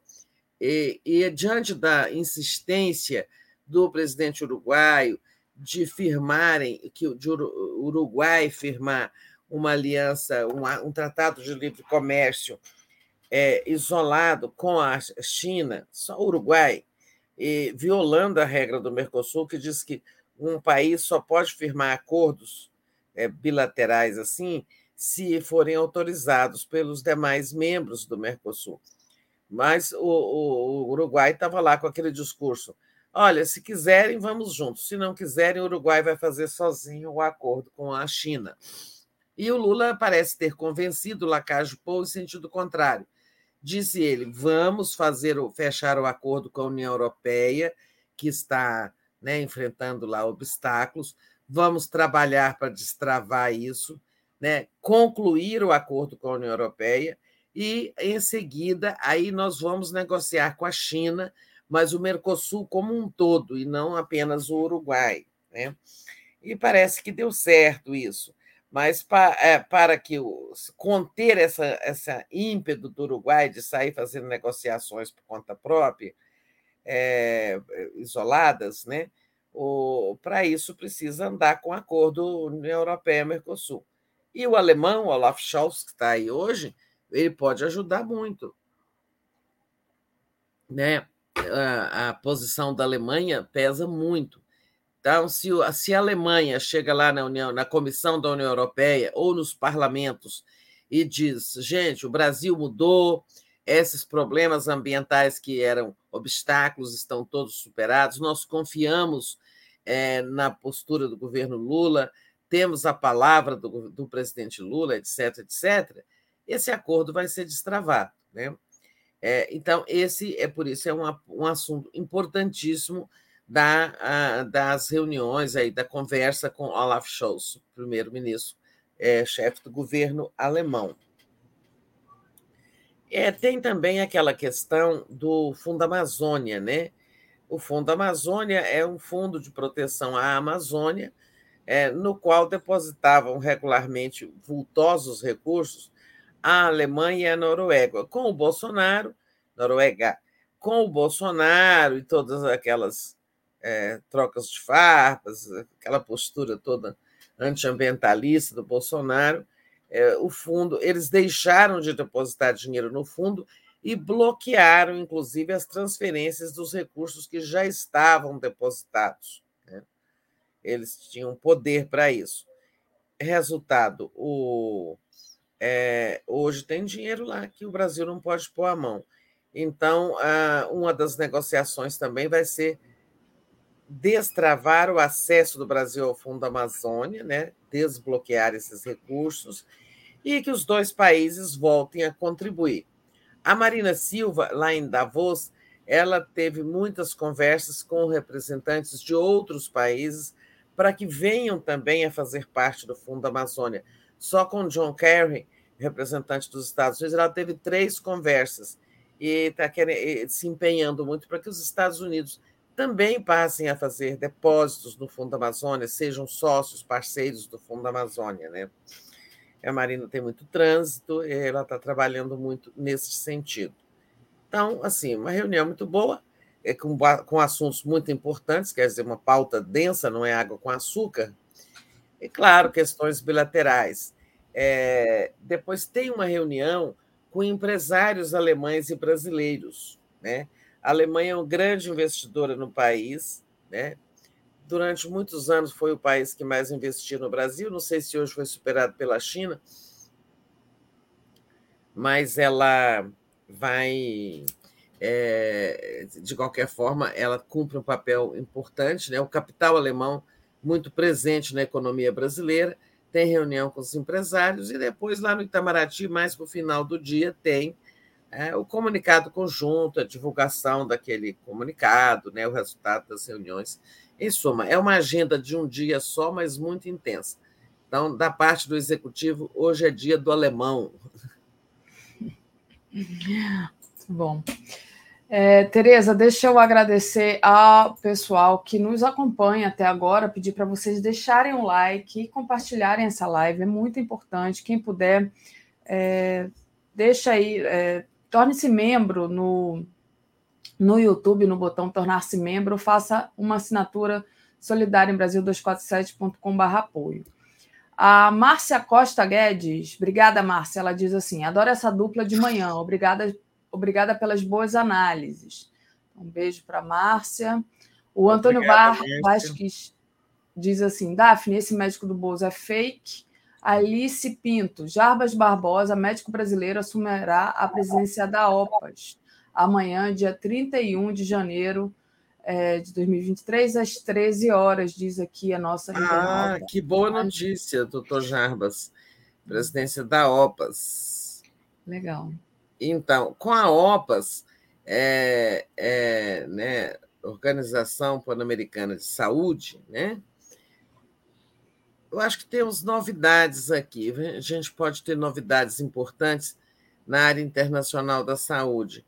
É, primeiro, um brasileiro indo para a presidência da APAS, doutor Jarbas, pessoa muito respeitada. É, segundo, é, um, um juiz federal, na sexta-feira, deu uma decisão, emitiu uma decisão é, determinando que o governo brasileiro recontrate 1.800 médicos cubanos para a, o programa Mais Médicos. É, esses 1.800, porque não são todos os cubanos, né? Esses 1.800 é, são é, é, um grupo, né? Um, um grupo menor, assim, que ficou que não teve os seus contratos exatamente rescindidos. Eu não sei bem como é que é a questão, mas é um caso mais particular, sabe? E o, o juiz deu essa, o juiz federal deu essa determinação de que o governo federal recontrate é, esse grupo de médicos cubanos pode ser que a gente tenha aí uma retomada dos mais médicos reforçada por uma, um grupo de médicos cubanos. Ah, e tá vendo essa matéria? Eu, é porque eu compartilhei o errado, deixa eu compartilhar esse aqui. Pronto. Então tá aí, olha. Justiça determina a recontratação de cubanos dos mais médicos, né? Então, e, e, esse acordo é via OPAS, né? É. Então, temos um brasileiro lá na OPAS, tem o interesse de Cuba nesse, no, na recontratação dos mais médicos, e tem um juiz brasileiro mandando fazer, então, não, por isso que eu digo, vamos, podemos ter uma novidade aí por esses dias, né, com a recontratação de médicos cubanos. E por ordem da justiça, hein? É, não por, é, digamos, decisão própria do governo Lula. E foi, né? foi ligada ao estado emergencial de que se encontra os Yanomamis, né? Então, é, por, ele cita isso, né? É, é, não foi por isso, é porque essa ação é antiga, ela já tramita há uhum. muito tempo. Mas o, a situação dos Yanomamis, ele cita, digamos, para é, reforçar a, a, a decisão dele. Está dizendo, inclusive, olha aí, ó, os médicos cubanos fazendo falta, né? Lá temos essa uhum. situação de emergência lá nos Yanomamis. Mas a ação já é mais antiga. A ação foi impetrada por uma associação de médicos é, formados no exterior, sabe? Esses médicos todos que enfrentam problemas de reconhecimento dos seus é. diplomas. É... É, ASPROMED, Associação Nacional dos Profissionais Médicos Formados em Instituições de educação superior estrangeiras e dos profissionais médicos intercambistas do projeto Mais Médicos para o Brasil. Aspromed. É, essa associação é que entrou com essa ação. Uma outra novidade na área internacional, para a gente avançar, é, é, a retomada das relações é, com a Venezuela, a normalização, né? E, então, foi designado, Itamaraty designou o embaixador Flávio Macieira, é, quem eu conheço e admiro, um embaixador muito preparado, experiente, e o Flávio Maceira está organizando essa, essa normalização. Vi uma entrevista dele ontem. É, primeiro, tem a Embaixada do Brasil lá, a embaixada está lá fisicamente, mas é preciso preparar tudo né, do ponto de vista institucional e mesmo material é, para o Brasil voltar a ter embaixador lá na Venezuela. É, eu até acho que talvez seja o próprio Flávio Macieira, mas ele disse que a missão dele é preparar o caminho para normalização das relações. Né? É, e tem a, e também aqui, né, a embaixada da Venezuela em Brasília estava entregue às forças de Juan Guaidó, a minha xará a embaixadora Maria Tereza, esqueci o sobrenome, é, que era representante do Guaidó e o governo Bolsonaro reconhecia. Então, tem todo um trabalho ali também. Olha, foi um crime, porque a embaixada contém documentos, contém muitas. Né, tem uma, uma série de documentos oficiais, a biblioteca, tudo isso ficou nas mãos da representante de um presidente fake. Né? O Juan Guaidó nunca foi presidente, autoproclamado. É, então, se prepara também é do lado de cá né, tudo, a normalização, para que venha um embaixador venezuelano. Aliás, eu acho que, se não me engano, já foi é, concedido o agrimã é, a um indicado é, do, da Venezuela. Deixa eu, deixa eu ver se é verdade, estou falando mentira. Eu acho que sim, eu acho que eu li essa é. notícia. É, exatamente. Então, já foi, é, o, o, anúncio foi realizado pelo ministro Mauro Vieira, é, de que, então, já, quer dizer, a, Venezuela até já indicou um embaixador e o nome dele já foi aprovado, que é o senhor Manuel Vicente Valdel Aquino, como embaixador plenipotenciário da República Bolivariana da Venezuela no Brasil. Nós ainda não indicamos o nosso lá, né? E é esse o trabalho que o, o, o embaixador Flávio Macieira está fazendo, preparando as condições para o Brasil voltar a ter uma representação né, oficial lá em Caracas. Então, também aí mais um passo de normalização da vida nacional, as relações com nossos vizinhos, né, com os nossos parceiros históricos, a volta do Brasil a esse cenário internacional, você vê.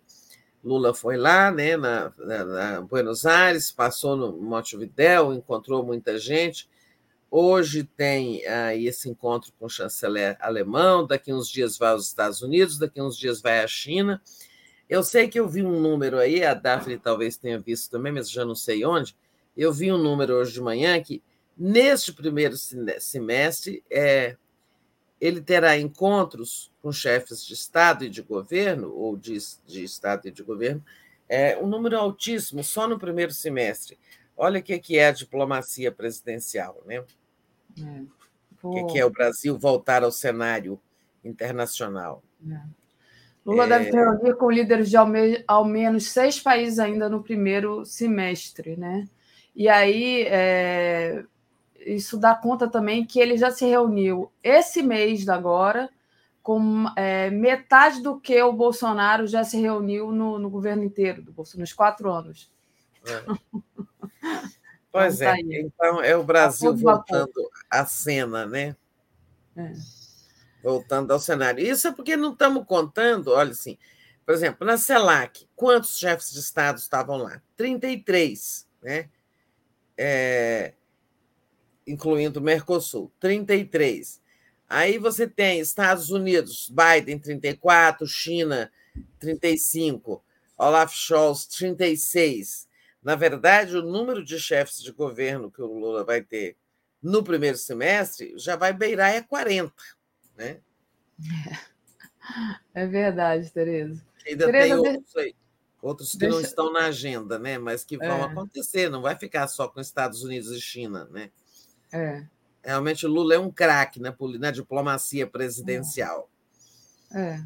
Vai ter ó, China, Estados Unidos, Portugal, Espanha, França, ainda agora, depois é.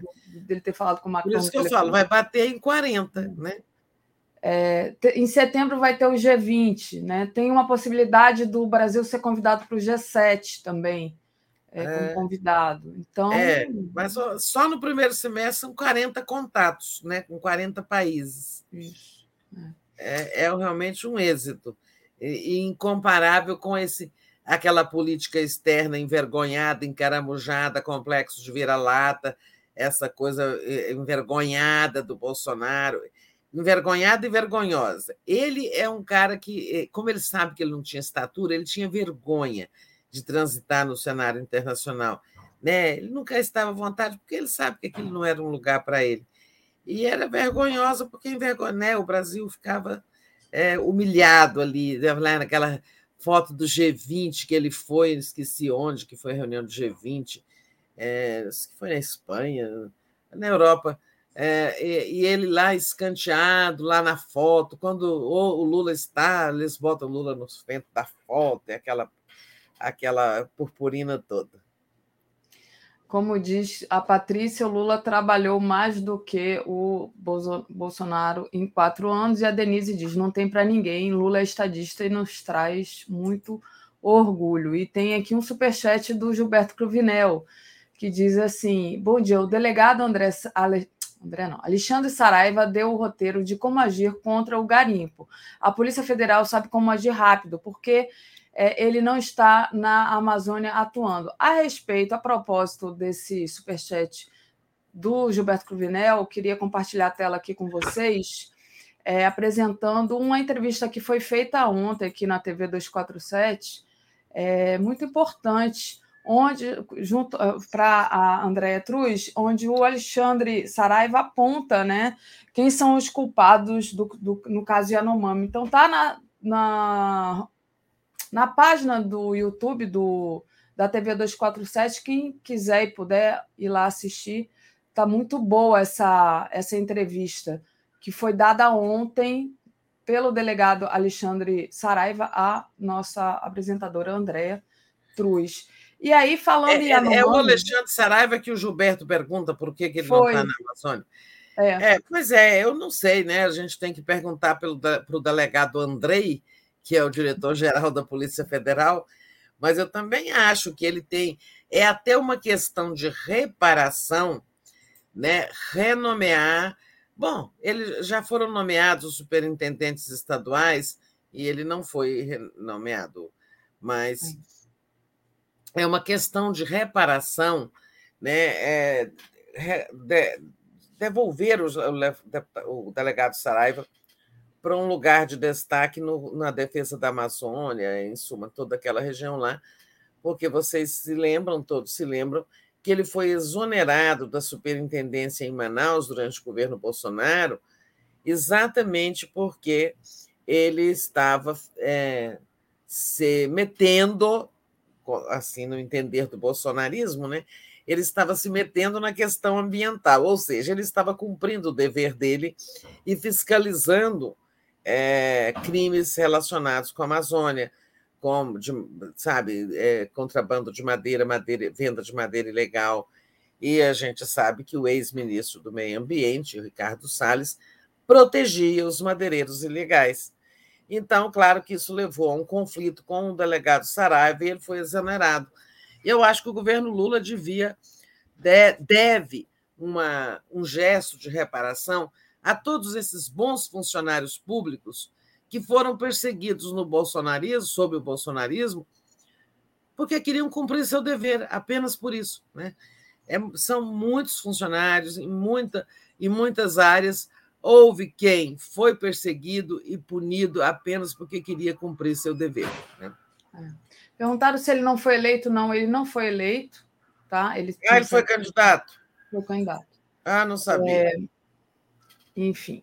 Então, é, mas aí tocando nessa questão é, dos Yanomamis, né? A situação gravíssima, a gente já viu aí, e é, uma semana depois é, do estado de emergência sanitária ser decretado, a gente, ser decretado, a gente vê né, na, nas imagens que a gente estão chegando muitas mortes, internações, mas também muita gente se mobilizando, né?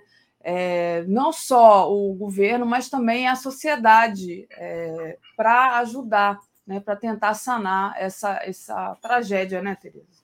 É, a ação da cidadania, por exemplo, ontem fez, nesse fim de semana, fez toda uma campanha para é, recolher ajuda, seja de que forma for, no povo Yanomami, ou seja, um despertar da sociedade. Né? A gente fica perguntando como é que eles, esse drama pôde ficar tão à margem, tão esquecido, né, pelas autoridades, as autoridades anteriores, né, claro, é, porque o Lula, na primeira semana do seu governo, já tomou essa atitude de ir lá e ver e tudo. E pelas as próprias ONGs que cuidam, que atuam muito na Amazônia, é, não perceberam como a coisa, a situação estava grave e eu vi um dirigente da Ação da Cidadania, que é uma ONG importante, dizendo o seguinte: é que ficou muito difícil ir lá. Né?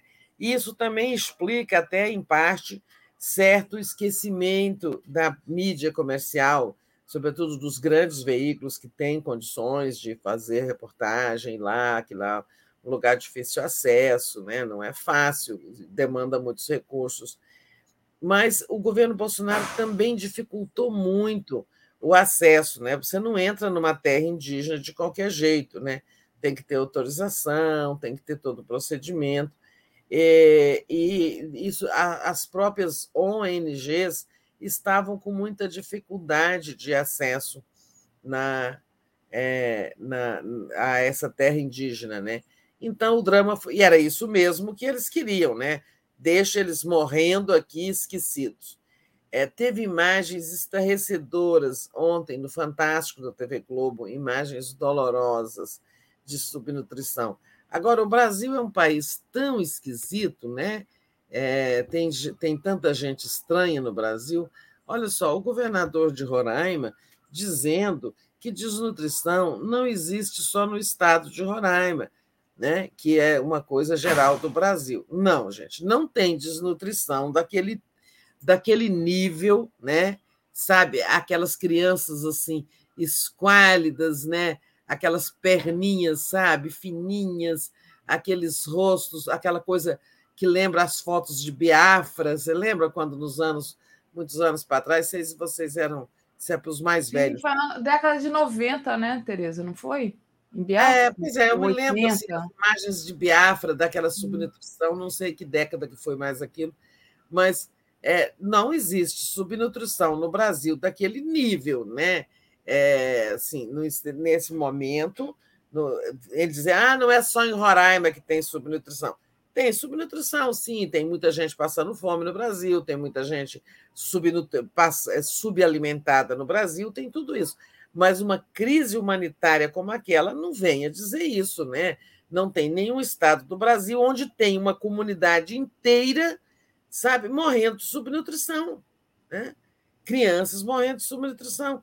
Isso não tem. Tem muita pobreza, tem gente que não está se alimentando direito, tem gente que não faz três refeições, mas não tem como aquilo lá em Roraima. E ele, que é governador, não viu, né? Pertinho dele, ele que tem um avião que podia ter ido lá ver, apesar dos os Yanomamis estarem sempre tentando denunciar e tal. Então, a tragédia lá é grande, não é o caso dele vir dizer que, sabe, subnutrição existe em outros estados. E o que é pior, esse governador Denário é, dizendo, está defendendo também aquela velha postura em relação aos, aos índios, de que eles precisam ser aculturados, né? se integrar à sociedade não indígena, digamos assim, porque não podemos falar em branca, porque aqui no Brasil não tem sociedade branca, né? É, tem a sociedade não indígena, que eles têm que se integrar é, e tal, para, em suma, trabalhar, produzir, né? Ou seja, esquecerem quem eles são, né? esquecerem seus costumes, suas práticas, é isso que ele está defendendo, né? essa posição etnocentrista. É, se tornem como nós, que aí a vida vai ficar melhor. Esqueçam suas línguas, suas práticas, né? É, que, aliás, ali, né, eu vi um delegado, um procurador contando que uma, as comunidades estão até esquecendo é, a, as suas próprias práticas, porque morre gente demais fazer os rituais e tal. É, alguém corrigindo aí, Biafra foi nos anos 60. É, eu, eu talvez tenha confundido com Etiópia, né? Acho que Etiópia é, que foi nos anos 80. Exato, mas em suma, é, essas imagens aí não vem o governador Denário dizer que tem em outros estados, né? Isso não tem. Né? Ele está querendo banalizar a tragédia não, não dizendo subnutrição tem em toda parte do Brasil. Não é verdade. Ele não fecha os olhos para a realidade que ele não quis ver, né? É isso.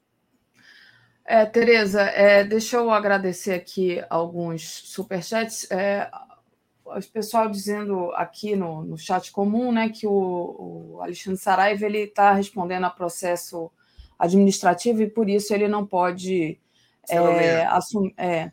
O Dorian Passos diz: Alexandre disse ter impedimento legal no momento, né? É um processo administrativo, né?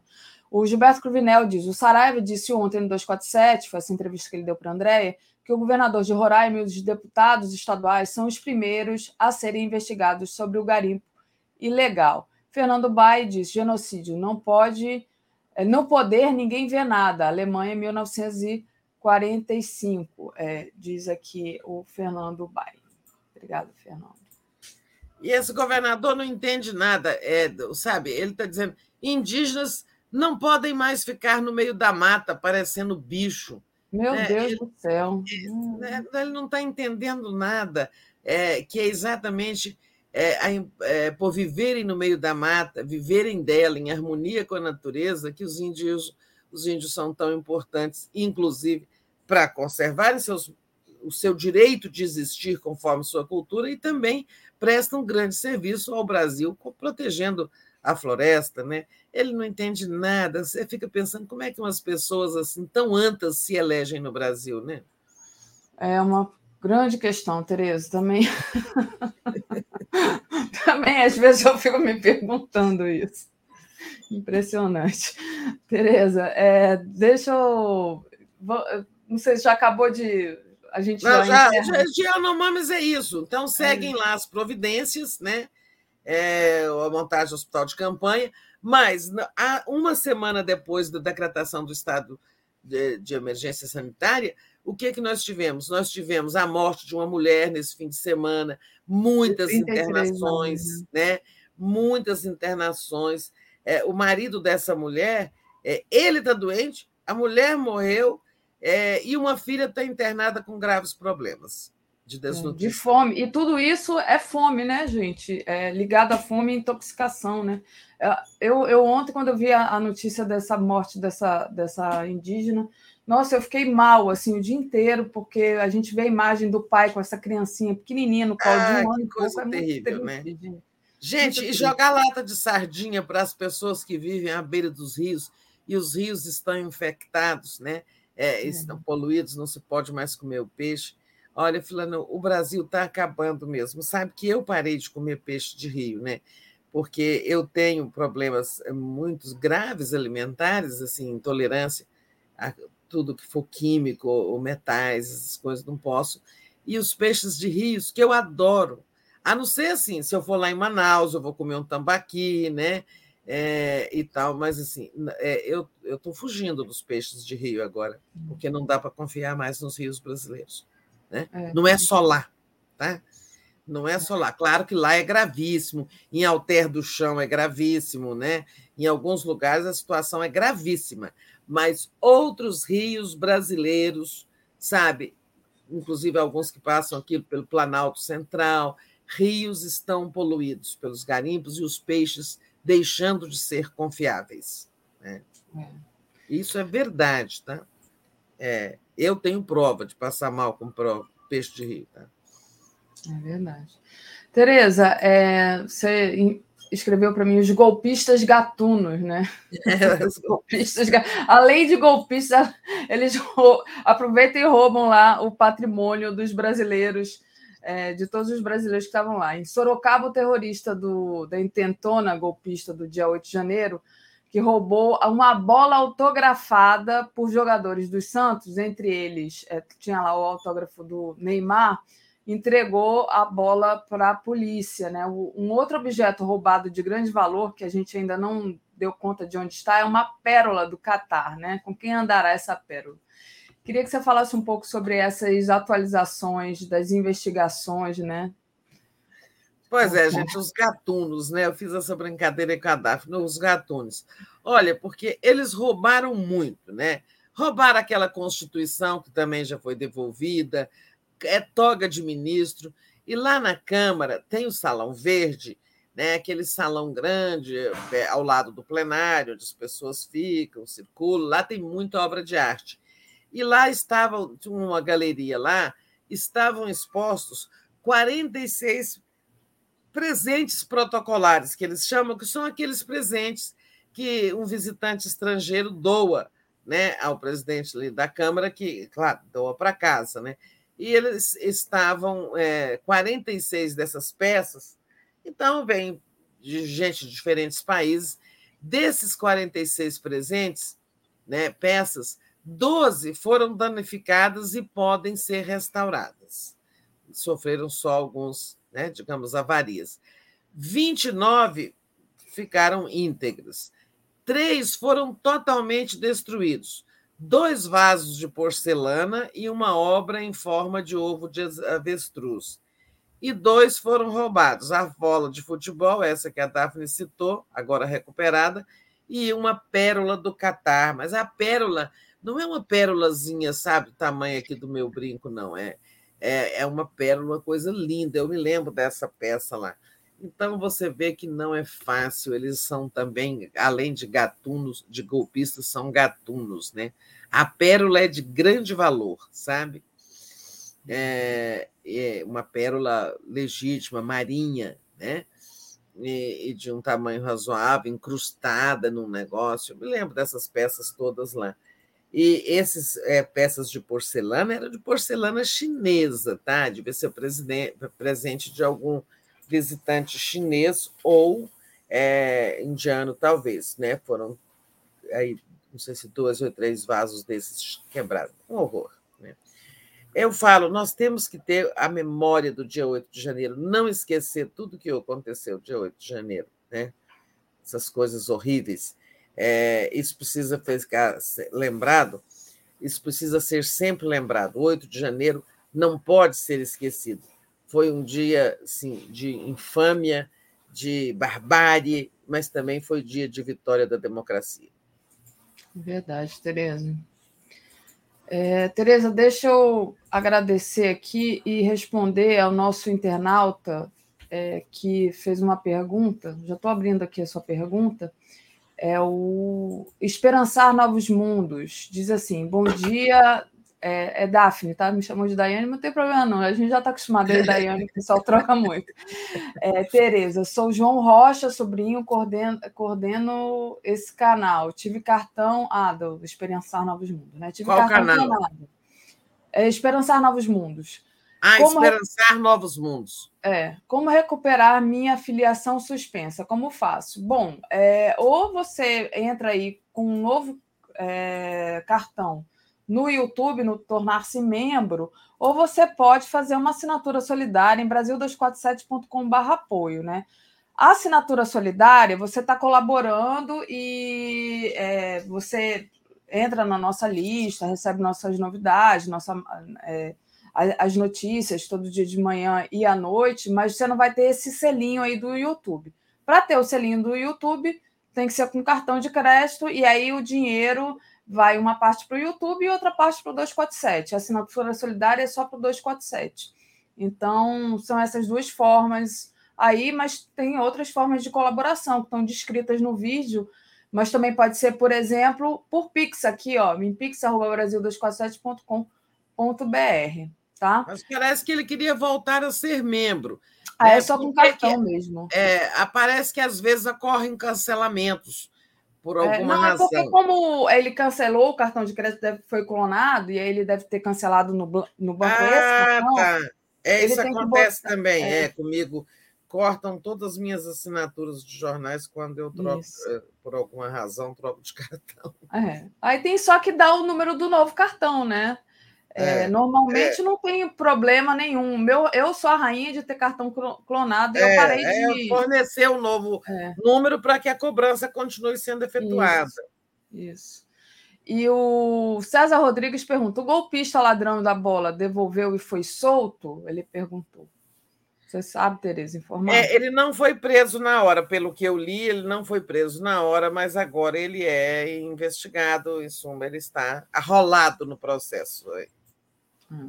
O Gilberto Cruvinel diz: visitei essa exposição no Congresso antes da pandemia. Essas obras têm que ser protegidas por vidros especiais, como é a proteção da Mona Lisa no Louvre. Gente, pelo que eu vi, aqueles vid- vidros que foram arrebentados com aquelas grades de pro- proteção, aqueles vi- vidros são super grossos e super blindados, mas os caras conseguiram derrubar, não foi isso? É, mas eles não são blindados, eles são vidros temperados, Temperado. Tá. que é mais difícil de quebrar, mas acho que não chega a ser blindado, sabe?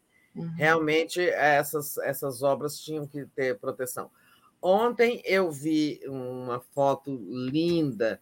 é, eu fico com pena de tanta coisa estar sendo perdida, né? É, eu vi uma, uma fotografia é, o- o- de um amigo meu, artista plástico, Ralph, o Ralph Gary, que é assim, é, é a cabeça da justiça no chão de cabeça para baixo, sabe? A cabeça da estátua da justiça. Mas iconicamente muito forte, né?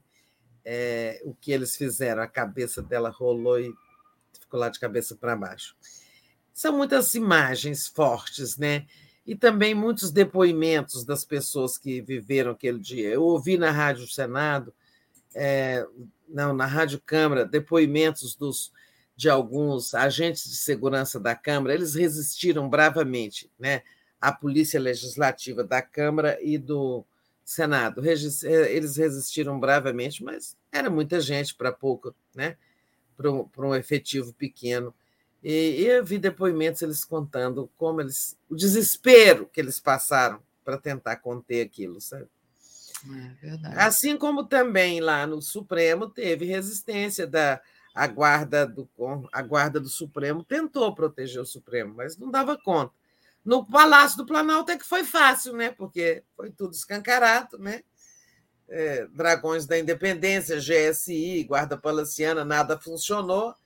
É, ali foi fácil, mas nos outros houve uma tentativa de resistência da- das polícias próprias desses dois poderes, né? É. Mas, enfim, é preciso lembrar sempre. Nós temos a mania do esquecimento né, no Brasil. Verdade. É... Tereza, deixa eu trazer aqui. A... Alguém perguntou antes, só para não esquecer, é, o que, que significava 247. É 24 horas por dia, 7 dias por semana, tá? Você vê lá no site, o seu jornal progressista, 24 horas por dia, 7 dias por semana. Exatamente, exatamente. Não é aquela Tereza... lenda de que é 13, que a soma de 2, 4, 7 dá 13, tá, gente? É. Tereza, só é, trazendo aqui a programação de hoje, às 10 horas a gente tem Globalistas, às 11 horas Giro das 11, Os Riscos de Pacheco com Altamiro Borges, Helenira Vilela e convidados. Às 13 horas, a gente tem o nosso programa em parceria com a FUP. Então, é o Invisível Muito Além do Petróleo, sim, no governo, mas sim, no governo, mas e o racismo? É, às 14 horas, Papo Reto com o André Constantini. Hoje a gente vai falar daquela questão de que foi golpe sim, né? E a gente vai explicar por que foi golpe sim contra Dilma. Às 15h15, tem Luiz César Fernandes. Só Lehmann pode resolver a crise das americanas. Às 16 horas, Estação Sabiá. É, o escritor Paulo Lins lança Mãe Luísa, Construindo o Otimismo. Às 17 horas, Leonardo Boff fica alerta sobre a crise humanitária Yanomami. Ou damos as mãos e, e salvamos, ou todos pareceremos juntos. Pereceremos. Pereceremos, exatamente, Tereza, obrigada. 18 horas. Léo Quadrado, 18h30. Boa noite, 247. 22 horas, o dia em 20 minutos. 23 horas, live do Conde. E às zero horas, olha só, gente, que chique, a gente tem programa zero hora. O que a literatura russa tem a tem que as outras não têm aula com Vassolé. Se você estiver com insônia ah. e quiser entender sobre literatura Se eu russa. com insônia, eu vou ver esse programa, viu? Eu gostei, eu gosto muito de literatura russa, amo. Também. Então você já tem o que ver a, a zero hora. Obrigada, Tereza. Então tá. Bom dia, Daphne. Bom dia, comunidade. Boa semana. Tchau, tchau. Tchau, gente.